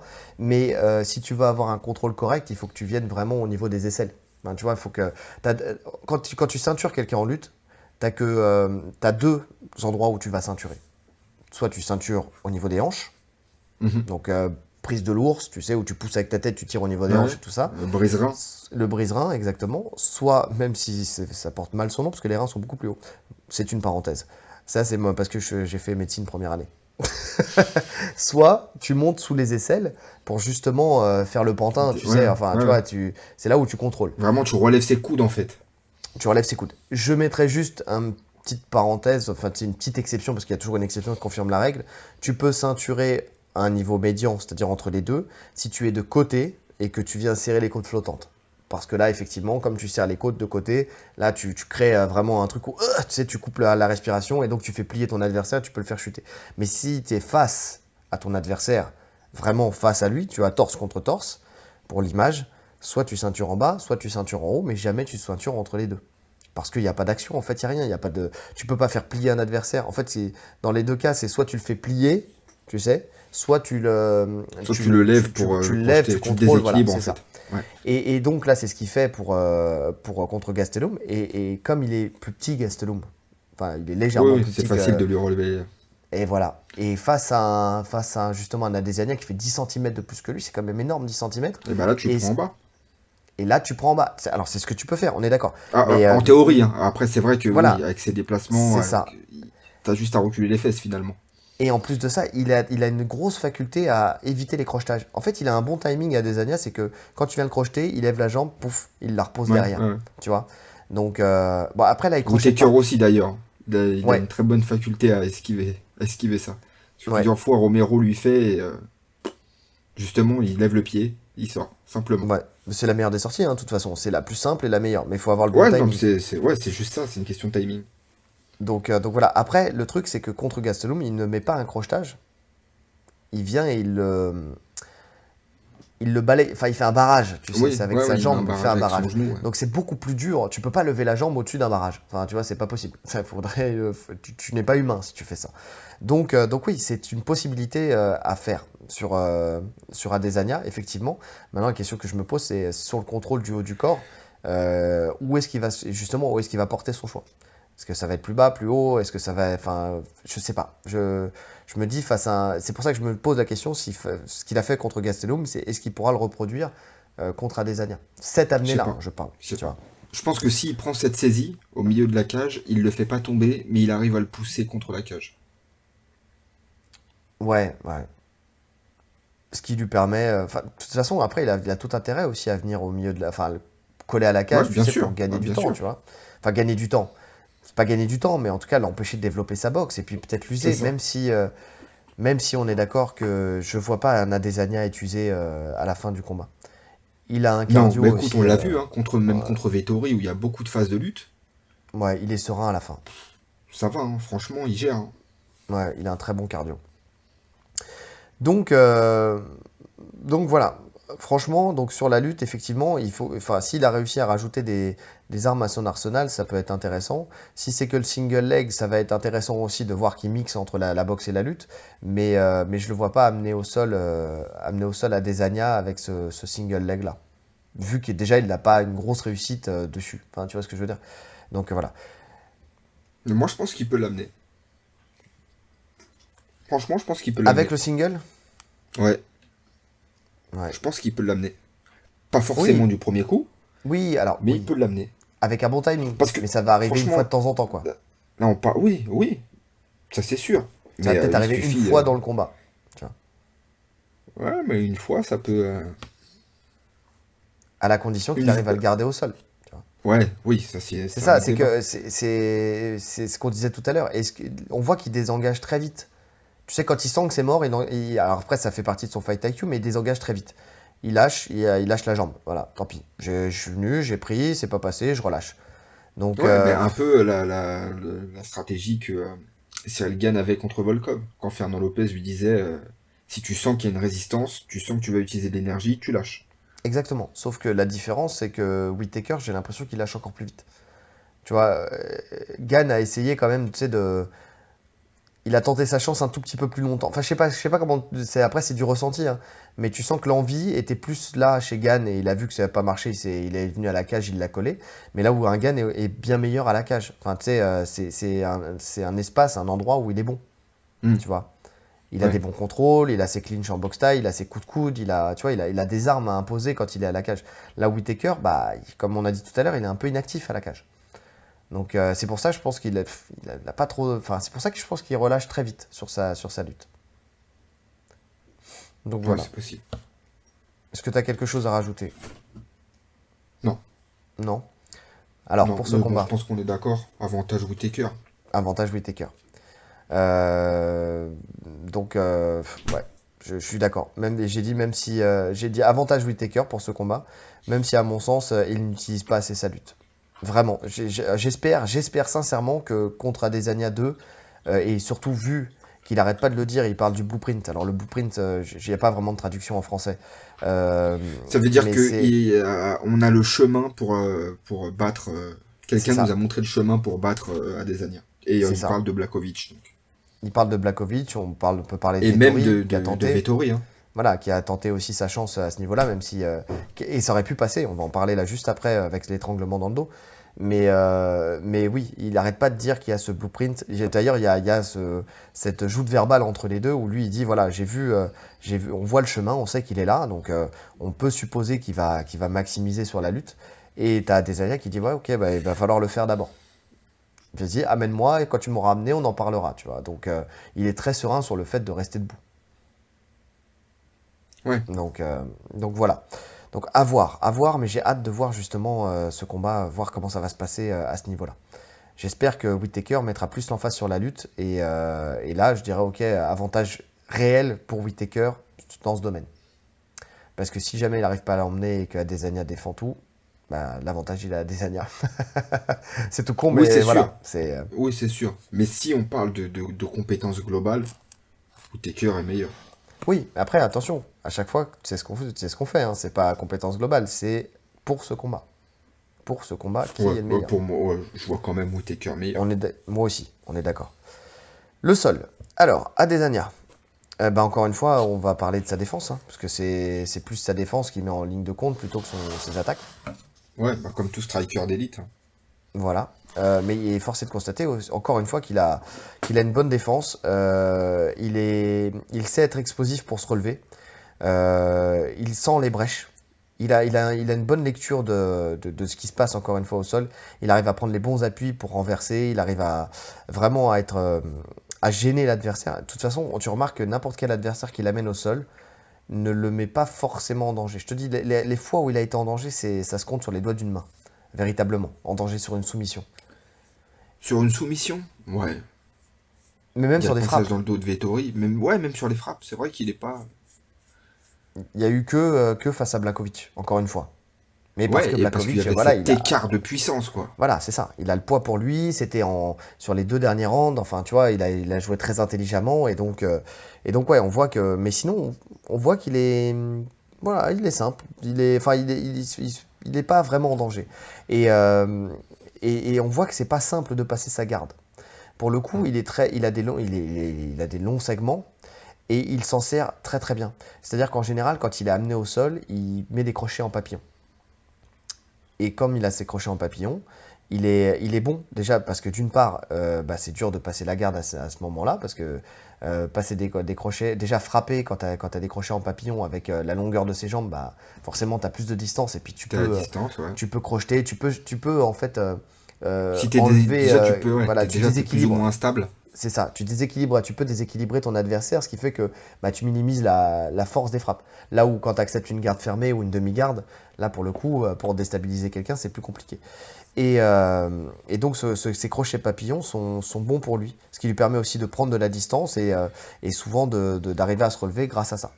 Donc voilà, il, arrive vraiment à bien gérer le, corps de l'adversaire. Une, une garde fermée, pour se relever, c'est la merde. Hein n'y a pas pire, en vrai, c'est une erreur de prendre une garde fermée. Un des meilleurs moyens de se relever, c'est de prendre la garde papillon, c'est ce qu'il fait. Comme le faisait, euh, c'est celui qui le faisait très bien, Robbie Lawler. Robbie Lawler faisait très bien ça. Garde papillon, tu charges le mec, tu, tu, tu retends tes jambes et tu te relèves. C'est ça. Donc garde papillon, ou alors si, ce qui marche bien aussi, c'est euh, de mettre les pieds aux hanches, quoi. Enfin, de repousser oui, euh, simplement, tout sur les hanches, tout simplement. Mais euh, c'est en tout cas des, des, gardes qui permettent de garder une distance et qui permettent de pousser, en fait, d'avoir une action où tu pousses ton adversaire pour pouvoir te relever. Donc, donc voilà. Après, il faut rappeler qu'il qu'il s'entraîne chez Athos, même si on en a déjà parlé. Quelle est la fréquence de ses entraînements chez Athos Quel est le, le Est-ce que c'est de la com ou pas? D'ailleurs, c'est marrant parce que euh, la sueur a repris euh, notre argument de la dernière fois quand j'en ai parlé la dernière fois. Tu sais, est-ce que c'est pas plus des vidéos pour faire de la com, pour dire voilà, je travaille mon sol et tout ça? Ils s'en ont parlé là dans. J'ai écouté leur, dernier podcast. Parce que euh, lui, il s'entraîne donc en Nouvelle-Zélande. C'est ça C'est Australie ou Nouvelle-Zélande Il est en Nouvelle-Zélande. C'est Nouvelle-Zélande. Justement, là, c'est l'Australie contre la Nouvelle-Zélande. C'est comme le rugby. en Nouvelle-Zélande, il, fait son camp d'entraînement là-bas. Ouais, donc il n'a pas encore migré aux États-Unis. Il fait pas. Non, il compte pas le faire en plus. ah, si, si, si, il en a parlé. Ah avec les histoires. Eh ben, t'as pas suivi quand. Euh, ah, si, avec les, exact, avec les histoires. Avec l'histoire de, de, de, je sais que... de Hooker. Hooker, ouais. Donc, euh, oui, oui c'est toute son équipe qui parlait d'aller migrer aux États-Unis et de dire ah, mais, oui, mais à la Toute son équipe. Ouais, mais toute son équipe, oui, toute son équipe avec euh, Eugène Berman et tout ça. D'accord, mais il compte pas changer d'équipe. Ah non, non, non, pas du tout. Ah non, non, bah non, il a trop de respect pour son équipe. En plus, ça marche bien. Mais, euh, mais bon, s'il venait à migrer aux États-Unis, il aurait peut-être plus d'action, plus de, plus de temps où il pourrait euh, travailler euh, chez Atos. Là, d'ailleurs, tu regardes son, son, camp de Dan, tu le vois jamais chez Atos. Donc j'ai l'impression qu'il bah fait des camps, il fait des camps de temps en temps où il va là-bas. En fait, je pense qu'il profite de quand il a un combat aux États-Unis. En plus, comme on a dit, le visa c'est une galère. Je pense que quand il est sur place aux États-Unis pour faire ses combats, peut-être qu'il reste un peu et qui fait euh, quelques entraînements là-bas, mais ouais, je pense pas qu'il ait plus accès euh, que ça à la salle. C'est pas comme un Georges Saint-Pierre qui, pendant ses camps d'entraînement, faisait venir John Danaher, tu vois. Là, pour le coup, lui a profité de, de, de, de Danaher pendant toute sa période d'activité. Et encore aujourd'hui. Hein. Enfin, de toute façon, il est, il est estampillé Gracibara. Euh, bon, c'est une parenthèse, hein, estampillé Gracibara. Et euh, donc, euh, ça lui permet de, s'entraîner régulièrement avec des Roger Gracie, avec des. des Brolio Estima, tu vois, enfin tu vois des vidéos, il fait des, des, des, entraînements où il combat avec Brolio Estima, avec Roger Gracie, il est avec oui, il tout voilà. Donc, donc bah, c'est, de toute façon c'est, une famille, famille Gracie. Hein, donc, Bien sûr, mais tu vois que lui profitait d'eux complètement pendant ses Oui. Alors que j'ai jamais vu euh, Galvao aller en Nouvelle-Zélande, tu vois. Pour bah, faire le camp d'Adesanya. ouais, bien sûr, non, complètement. Et puis, euh, parce que compétiteur. C'est pas dans ses, mais c'est pas ça, c'est que surtout il a une team de compétiteurs. Il oui, bien sûr, en, priorité de sa team et de, de ses, enfin, il, enfin voilà, c'est Athos, c'est une des plus grosses académies au monde, tu vois. Et ça a mm. été longtemps, même euh, ça l'est peut-être encore, la plus grosse. Je crois qu'Alliance a gagné les, enfin, a remporté le titre des Worlds la dernière fois, mais en tout cas, il est toujours sur le podium. Athos est toujours sur le podium de, des, des, des meilleures teams mondiales. Donc, euh, donc ouais. Non, non, je pense qu'il y va. C'est, alors, c'est, Galvao, c'est son référent. Hein. C'est, lui qui lui a donné sa ceinture violette. C'est ça, c'est son référent. Voilà, c'est ça. Il en a, on en a parlé la dernière fois. C'est une ceinture violette. Alors, une ceinture violette, ça veut tout dire et rien dire, tu vois. Euh, je vais vous citer un autre exemple. Il y a une vidéo qui a beaucoup tourné là de Ramzat Chimaev qui est euh, au Tiger Muay Thai et il y, a un bout de vidéo où on voit qu'il bat une ceinture noire. Oui, Ramzat Chimaev face à une ceinture noire. Lui, les ceintures bleues face à une ceinture noire de JJB et il le bouffe.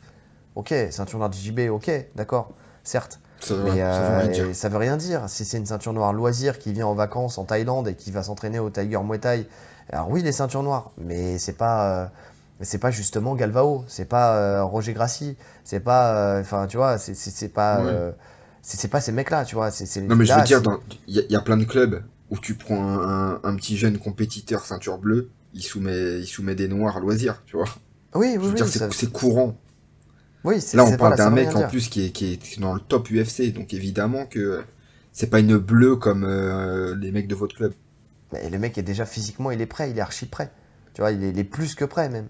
Et puis c'est un lutteur, euh, un lutteur d'élite aussi. Donc on sait que la lutte euh, dans le nogi, ça joue une, grande part. Enfin, tu vois, mm. déjà parce qu'il part debout. Tu vois, le, le mec n'a pas tiré la garde. Par exemple, ils ont joué le jeu de la lutte.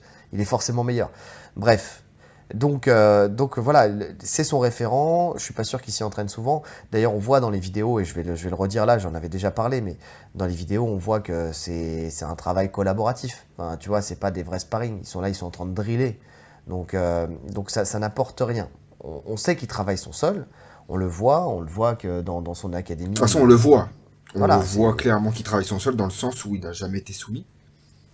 Voilà. Il est Rien que ça. Mais par contre, euh, il, ne travaille pas suffisamment son sol pour, euh, pour tenter. Euh, enfin, non, je vais pas dire ça. Je vais pas le dire comme ça. Bah, sinon, on va dire que on va m'attaquer sur le fait que je suis pas, je suis pas impartial.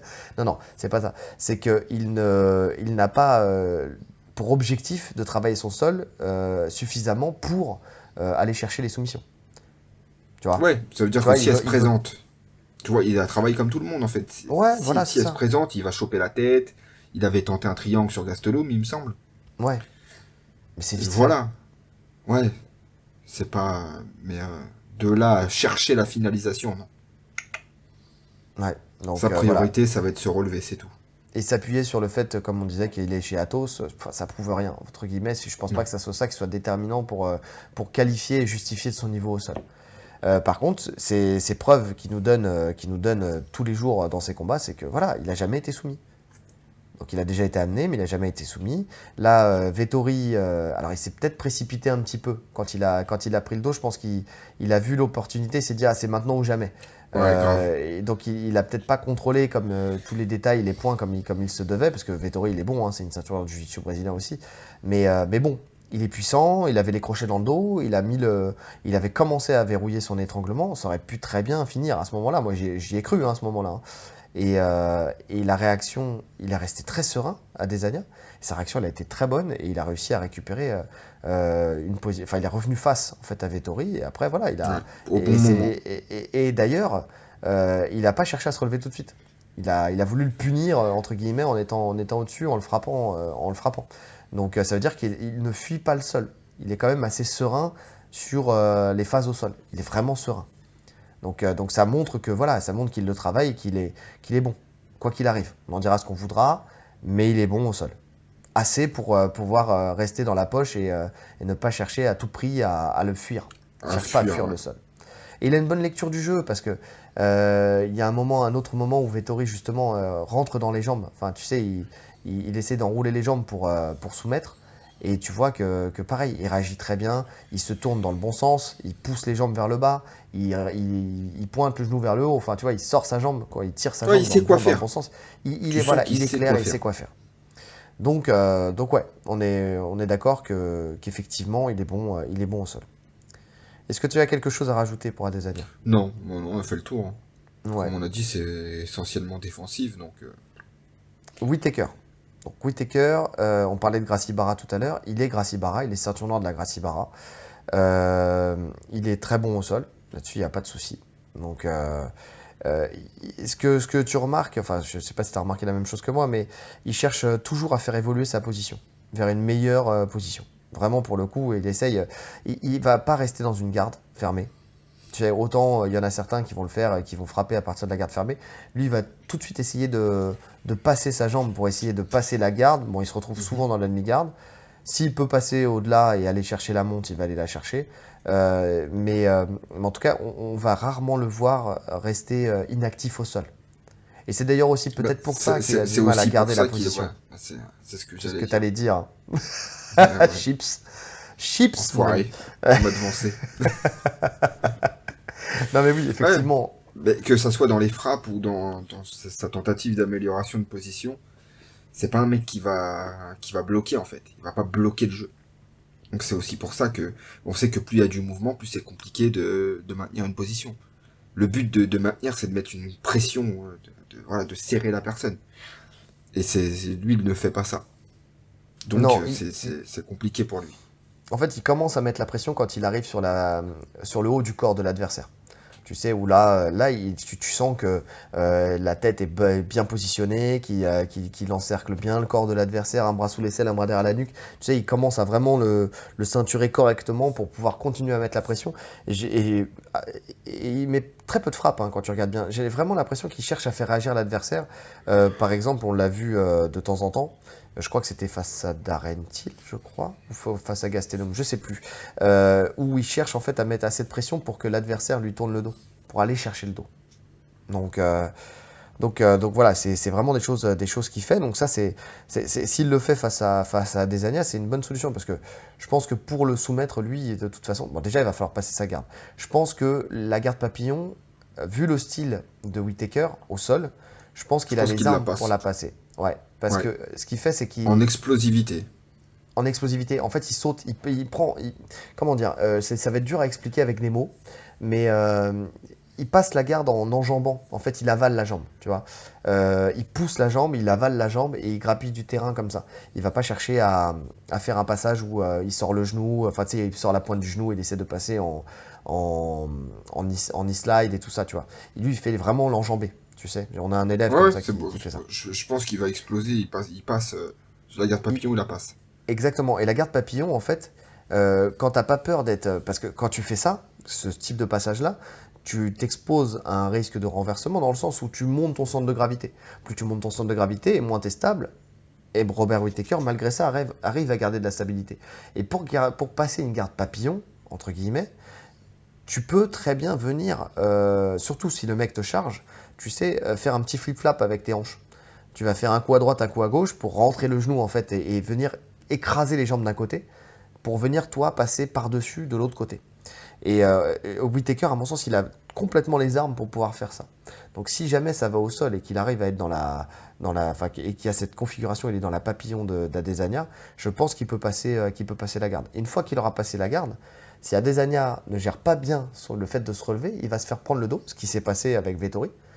Et, euh, et je sais pas, mais je sens peut-être un Whitaker beaucoup plus. Euh, qui sera beaucoup plus patient. Tu vois Beaucoup plus patient et donc euh, qui, aura, qui maximisera les chances en fait de, de chercher la soumission vis-à-vis de vis-à-vis d'Adesanya. maintenant. Même si je ne crois pas trop à la soumission. Voilà, et je mets des gros guillemets aussi. pour la simple et bonne raison que qu'il n'a pas soumis depuis 2011. En fait, Robert Whittaker, là on dit bon au sol, et c'est le cas, c'est vrai, c'est vrai. Euh, il n'a pas trouvé, il n'a pas soumis depuis 2011, euh, et c'était au Légende FC. Donc c'est-à-dire que depuis qu'il est à l'UFC, je crois d'ailleurs que c'était peut-être même son dernier combat avant de rentrer à l'UFC. Je suis pas sûr, j'ai peut-être une bêtise, mais, euh, mais en tout cas depuis qu'il est à l'UFC, il n'a jamais soumis un seul de ses adversaires, jamais. Donc euh, voilà, pour que ça commence aujourd'hui avec quelqu'un qui réagit très bien au sol et qui a une bonne défense au sol, j'ai aussi du mal à le croire. Je pense que si ça arrive au sol, il arrivera à le contrôler un petit peu, mais, euh, mais bon, il va se relever. Il va se relever. Je le vois se relever, de toute façon. Si ça arrive je pense Aussi.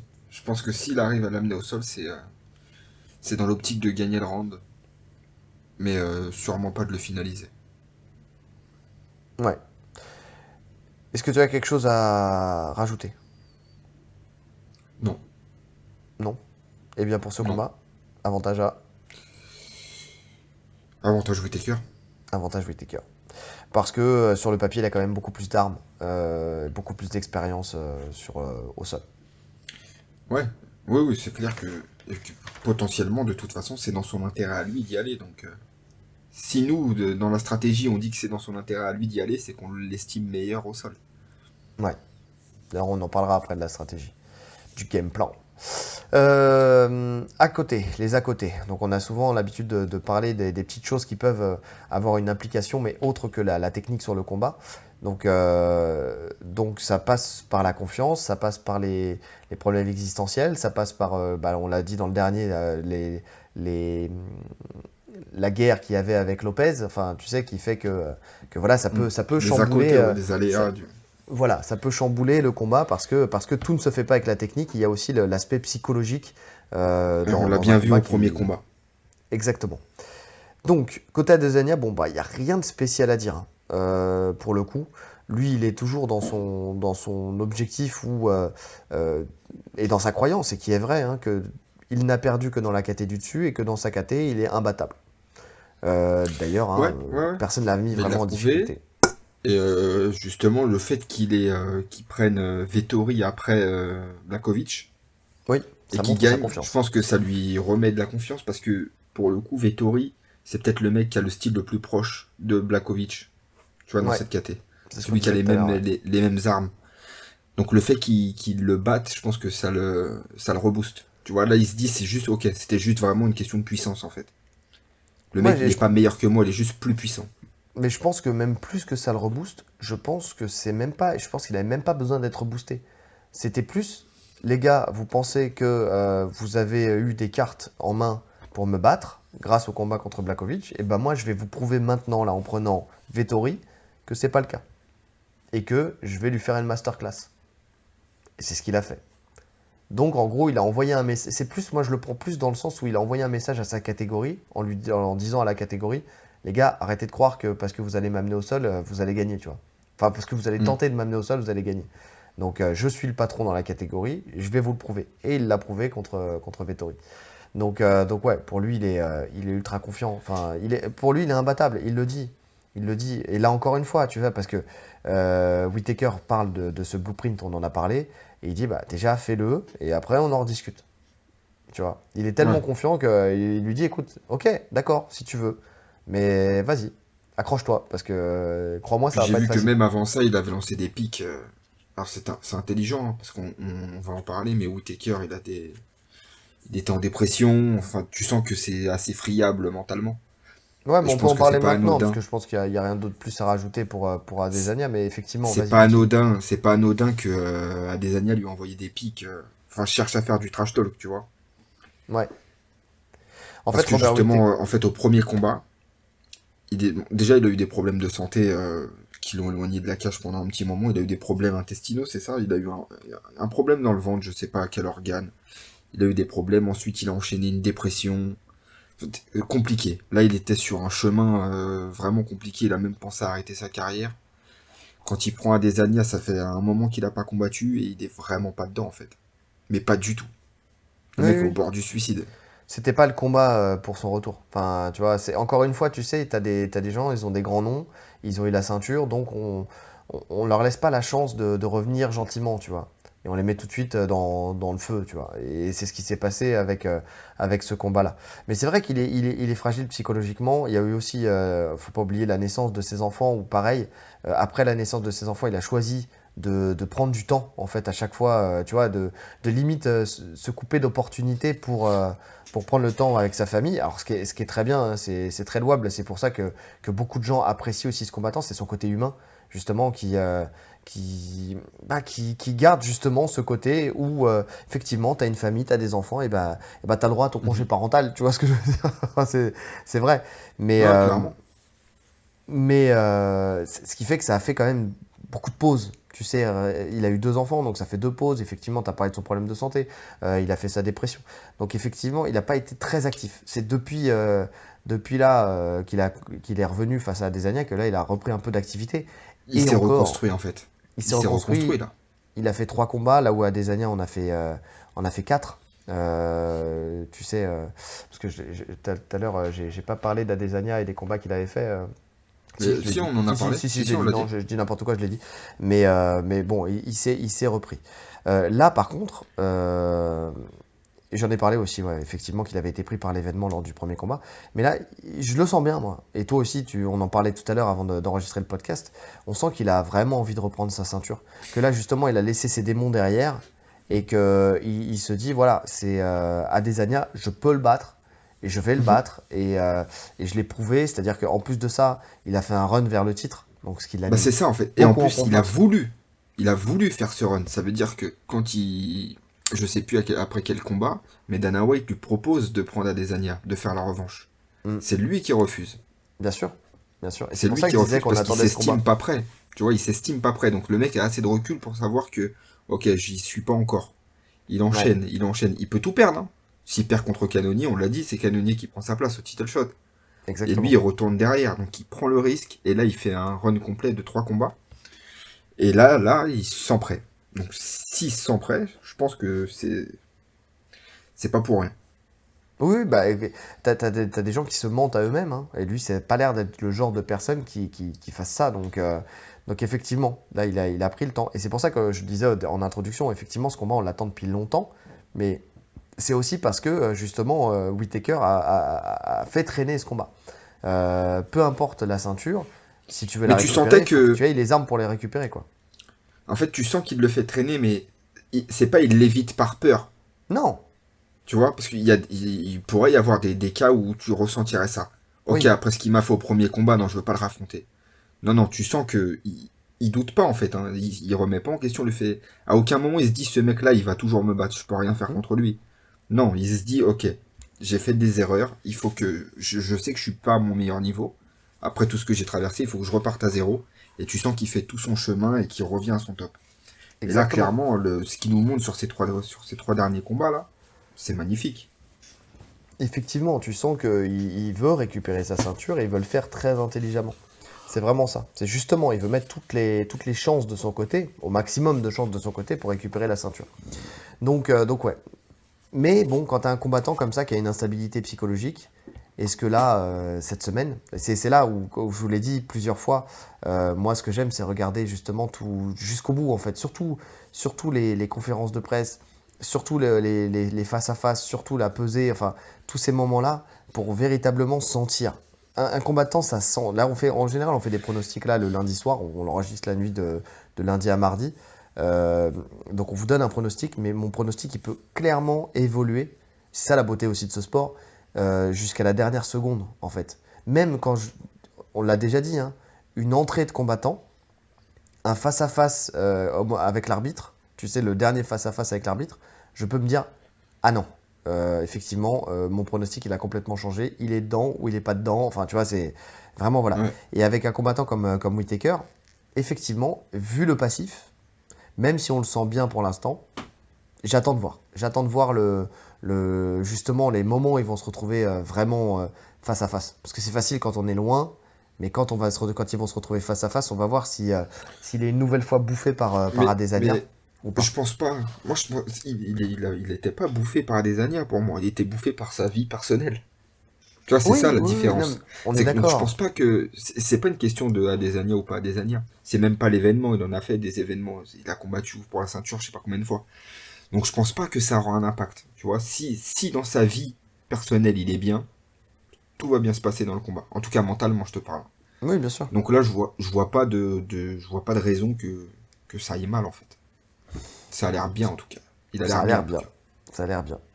Mais j'espère en tout cas voir ça parce que je veux voir un, ouais, les deux au top quoi. Les deux au top. On veut, on veut toujours voir le meilleur de chaque, de chaque combattant. Donc euh, c'est là où on sait. Tu vois, c'est comme là le, combat Gan, Gan tu vois. Le fait qu'il avait les croisés, bah, il y aura toujours une, une, dans la tête de se dire euh, et s'il n'avait pas eu les croisés, est-ce que le combat se serait passé de la même manière? C'est pas les, croisés qu'il a Nganou. Hein.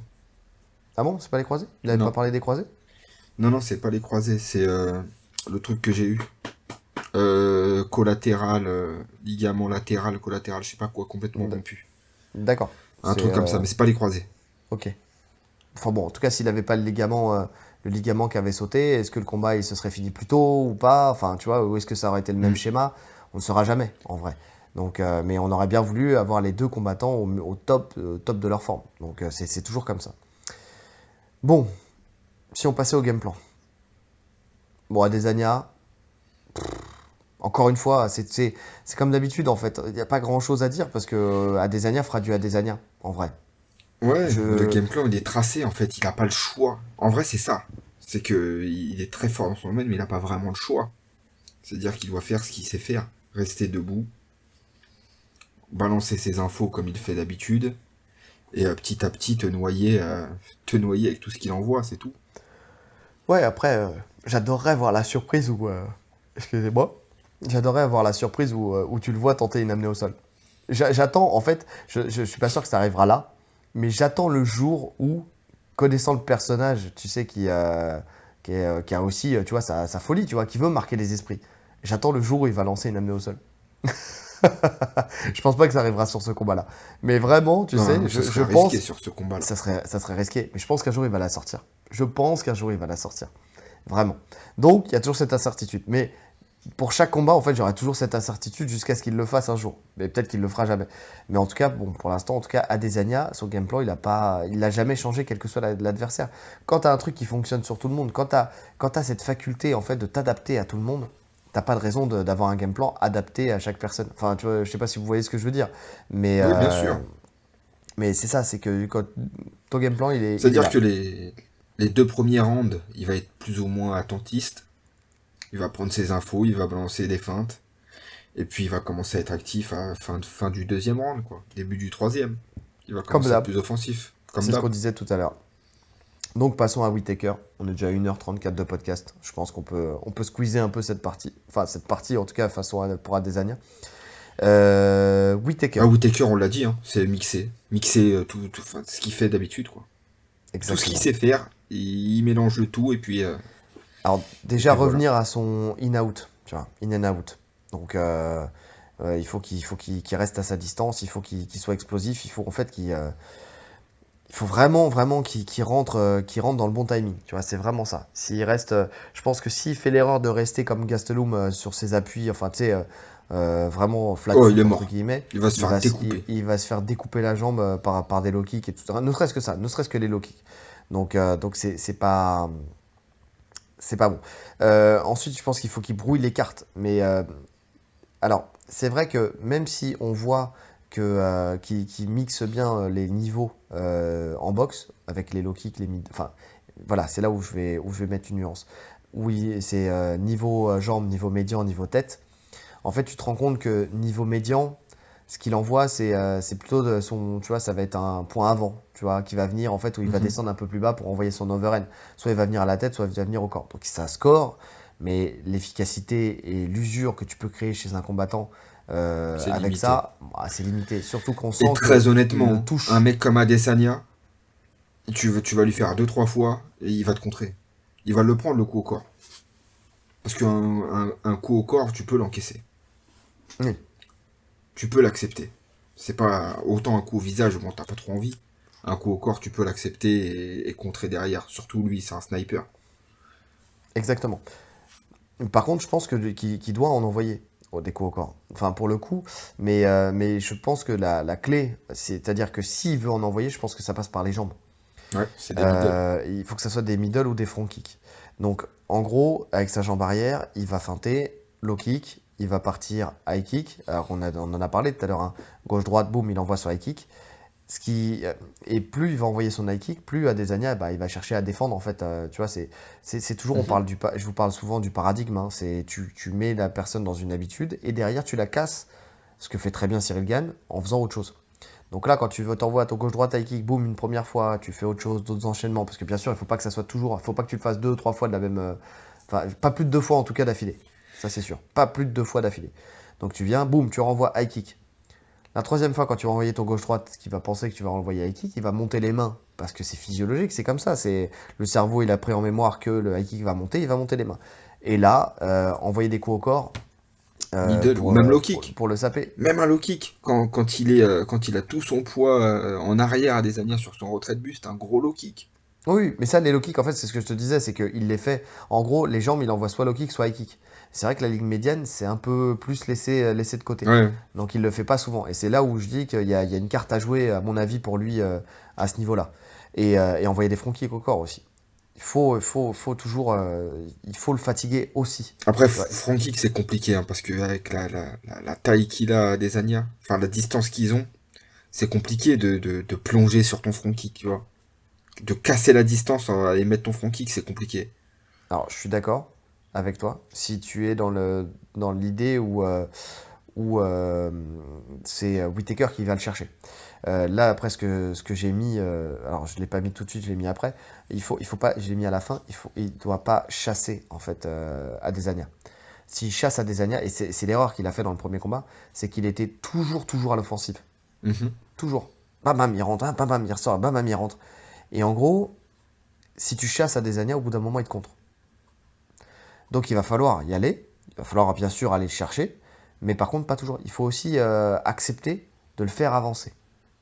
Alors, c'est vrai qu'il rentre pas souvent dans le truc. Tu vois, il a, du mal à, avancer sur l'adversaire, sur surtout au début, tu vois.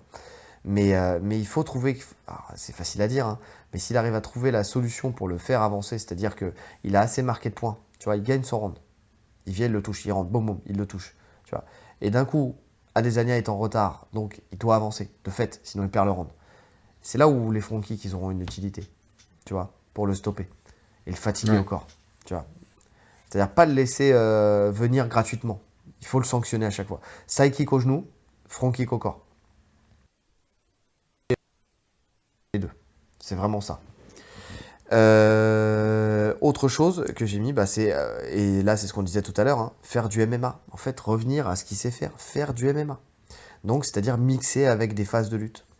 Faire ce que faisait parfaitement Georges Saint-Pierre, en fait, tout simplement. Il, bat, il boxe, il descend, il descend avec son, sur son single leg, par exemple. Non, mais il essaye de faire, le ce qu'il a fait sur ses derniers combats, tout simplement. Sur le Gastelum, moi, c'est ça. Il a fait du MMA.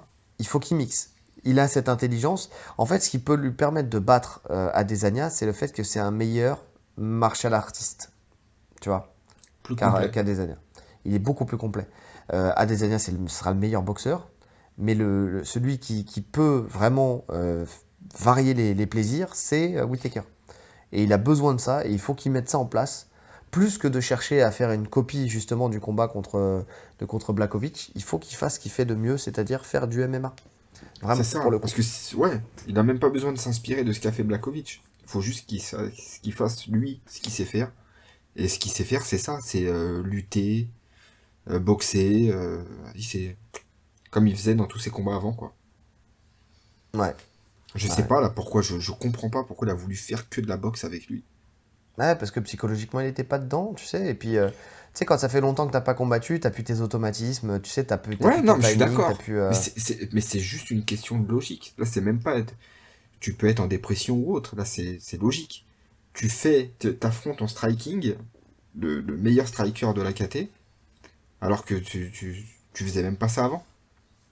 Ouais, ouais mais après, j'ai plus en mémoire ce que c'était que le trash talk. Hein, mais tu sais, des fois, quand tu es pris psychologiquement euh, avec quelqu'un qui a employé les bons mots et tout ça, et tu, tu te dis, je vais casser la. En gros, et, et quand. Mais tu, le sentais, hein, typiquement... sur les overends qu'il envoyait, tu voilà. sentais qu'il il voulait lui faire mal.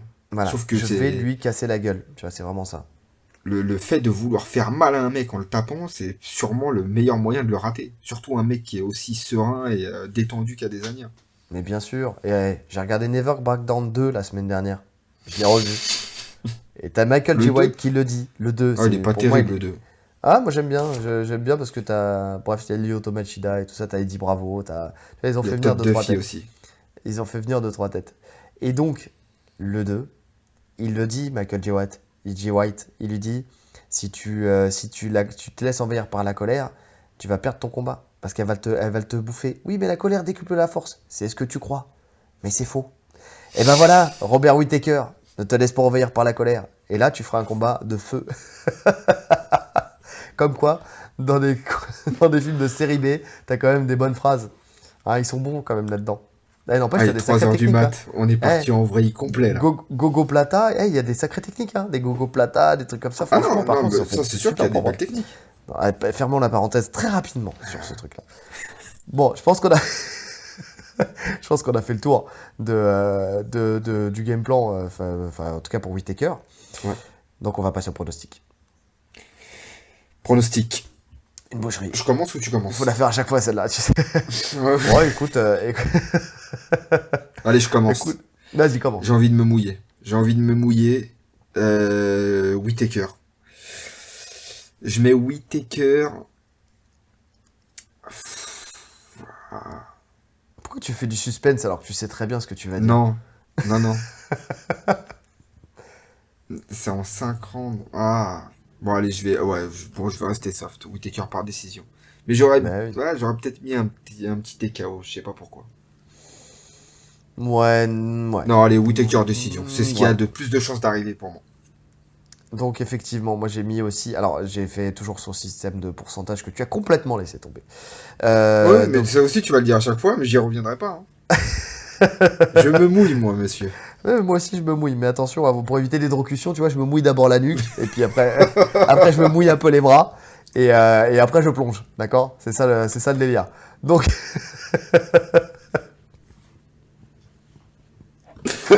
faut dire ce qui est. Donc moi je mets euh, Whitaker à la décision 60, 60% euh, et Adesanya au troisième round 40%. Donc c'est ah, assez serré. C'est beaucoup, hein. hein. c'est beaucoup quand même. Ouais, enfin, 60-40, euh, c'est oui. Enfin, Parce que pour les bookmakers, il est. Je, joue pas, à la virgule près. Je joue pas à la virgule près, mais tu vois, j'aurais pu dire 55-45. Enfin, tu vois ce que je veux dire. c'est pour faire un chiffre rond, on va dire. Mais, mais voilà, je, je, mets en fait, en gros, moi je mets un léger avantage à la décision de Whitaker. Mais euh, il y a aussi de très fortes chances que, euh, que ça aille un peu plus loin, ouais, troisième ou quatrième. Tu vois, je ne vois pas se faire piéger euh, aussi rapidement que dans le, premier combat. Pour moi, si ça passe le troisième, je pense pas qu'il se fera finir Whitaker. Ça voudra dire qu'il a fait les ajustements nécessaires pour moi. Dans ma tête. Hein. Ouais, je sais pas, parce que quand même, euh, des années, il a, il a le cardio, il a la technique, il peut trouver la brèche. Euh, il a l'intelligence pour trouver la brèche n'importe quand. Même dans le cinquième, il peut trouver la brèche. Hein. Il suffit d'une erreur de Whitaker, une seule erreur. Tu sais, tout bêtement, Whitaker fatigue au long du combat. Tu sais, je vais faire comme Mohamed Ali quand il. Quand il... Mhm. Whitaker fatigue. Adesanya reprend l'ascendant. Il a toujours l'énergie pendant qu'un est en train de chuter. Et là, ses déplacements sont moins fluides. Il trouve la brèche, une feinte à gauche, une feinte à gauche, une feinte à droite. Il envoie un high kick. fin de combat. Je vous ai dit que j'avais revu Ali il y a trois semaines. c'est le mec, c'est le, le cinéphile des sports de combat. J'ai revu Creed aussi, tu sais. non, non, mais euh, non, non, mais voilà, euh, c'est fort possible, tu sais. Moi, non, non, je pense qu'il il peut être dangereux jusqu'au 5 round. Là où, je suis, là, là, où, là où euh, j'ai un petit peu peur, c'est que, comme on l'a dit, il se fait toucher à chaque fois Whitaker. Ouais. Dans, chacune de, dans chacun de ces combats-là, il se fait toucher. Et je pense que euh, on a dit qu'il récupérait très vite, mais Adesanya, c'est un requin. C'est-à-dire que s'il te touche, il te lâche plus. Ah, c'est sûr. Ça va être compliqué. Ouais. C'est sûr. Mais c'est là où on verra, euh, justement, là, avec un Whitaker autre qui fera vraiment du MMA, parce que s'il est touché, il va coller. Regarde ce qu'il a fait contre Darren Till, tu vois. Ah oui, ah, mais clairement, mais euh, même ce qu'il avait fait contre euh, Romero, il avait saisi la cuisse, il avait pu bouger, tu vois. C'est ça. Chercher. Bah, stratégie classique. T'es touché, tu rentres en lutte. Même si c'est un requin, si euh, jamais il vient et qu'il a, il a, il a, il a, les bons réflexes, il, survit. Il survit. Il n'y a pas de problème. La dernière fois, il n'a pas, survécu, il a pas survécu parce que. S'il survit pas, s'il survécu pas? il n'a pas survécu parce qu'il était dans son délire où il faisait que de la boxe. Quoi. Il avait complètement oublié qu'il était dans du MMA. Donc, euh, donc voilà. Hmm. Bon, donc on, voilà, on s'est mouillé. N'hésitez pas, vous aussi, à nous donner vos pronostics sur ce combat, sincèrement. Euh, je pense que la majeure partie d'entre vous donneront à Desania vainqueur. Je le comprends tout à fait. Donc, euh, donc voilà, mais n'hésitez pas à nous le dire. Faites-nous un retour. Sur, et surtout, alors, essayez de ne pas seulement dire à Adesanya ou Whitaker nous donner le rand, nous donner la manière. Enfin voilà, c'est vraiment essayer de, de, de, compléter un nous peu. une mini-analyse. Une mini-analyse, on aime bien, on aime bien lire vos analyses aussi. Moi franchement j'aime bien quand, quand on rentre dans les, dans les petites analyses, ça, ça me fait plaisir de voir, de voir euh, la logique des autres aussi. Et ah, pour, euh, des, des fois il y a des gens qui ont des arguments. Des fois, il y a des gens qui ont des arguments et je me dis, putain, j'avais pas pensé à ça. Mais c'est ça, ça nourrit en fait nos podcasts et ça les fait aussi évoluer parce que, parce que voilà, ça nous donne euh, des fois d'autres clés de lecture de, des combats, donc donc c'est bien. Euh, sinon, sinon, sinon, vite fait, euh, comme in event, euh, on n'en parle pas vraiment. Hein, tu Tuvisa contre oh, Lewis. Lewis. Contre Lewis, hein, combat de Golgoth. Les deux sont capables de, mettre KO, de se mettre KO l'un l'autre. Bah, logiquement, c'est Lewis qui gagne. Hein. Ouais, logiquement, c'est Lewis qui gagne, mais tu sais, Tuvisa, ouais, je sais pas, je serais pas aussi, aussi serein que toi. Honnêtement, il, il a jamais pris de KO. Il a jamais pris de KO, Lewis. Bah, il s'est fait. TKO, oui, il s'est fait arrêter. TKO, tu vois, bah ouais, mais c'est possible. C'est possible. Donc, euh, je sais pas. Je, je, sais pas pourquoi. Je, je trouve qu'il est sur une bonne lancée. Euh, Après, oui, ça c'est clair qu'il est sur une bonne lancée, mais. Euh, on verra. Mais ça, c'est vraiment les combats indécis. Mais oui, non, c'est pour ça qu'on tu peux, tu peux rien pronostiquer sur ça. Voilà, ça rien d'en parler, mais bon, c'était pour le juste le fait de le dire qu'il y a ça. Et Canonnier aussi combat aussi, c'est le troisième combat contre justement Bronson. Bronson Je crois. C'est qui Bronson euh, Attends. Non, attends, on en a parlé tout à l'heure. Ah, attends, je reviens. Je reviens. Je... Ah, Canonier Bronson Non, mais attends, attends, attends, attends calme-toi, il est 3h du matin. D'ailleurs. Déjà, tu vas me parler sur un autre ton devant bah nos si, auditeurs. Bronson, Derek Bronson. Bah oui, bah j'ai raison. Ah, Derek Bronson, oui. Euh, c'est toi, là, qui est... C'est toi qui est fatigué. Alors, je l'ai mal dit. Bronson Tu veux que je parle avec l'accent euh, L'accent It's a Mistake Donc, canonnier contre Bronson. Et, euh, et donc, euh, donc euh, ouais, moi, je mettrais canonnier, pour le coup.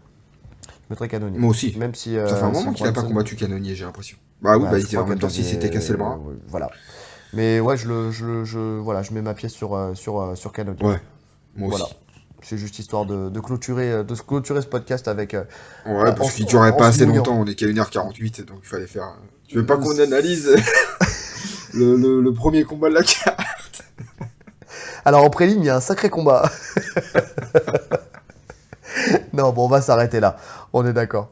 Euh, bah écoutez, bah, là, on va faire comme d'habitude. Il nous reste plus qu'à vous souhaiter une bonne journée. Ou une bonne soirée. En fonction de l'heure à laquelle vous les écoutez. Allez, salut, j'espère que ça vous a plu. So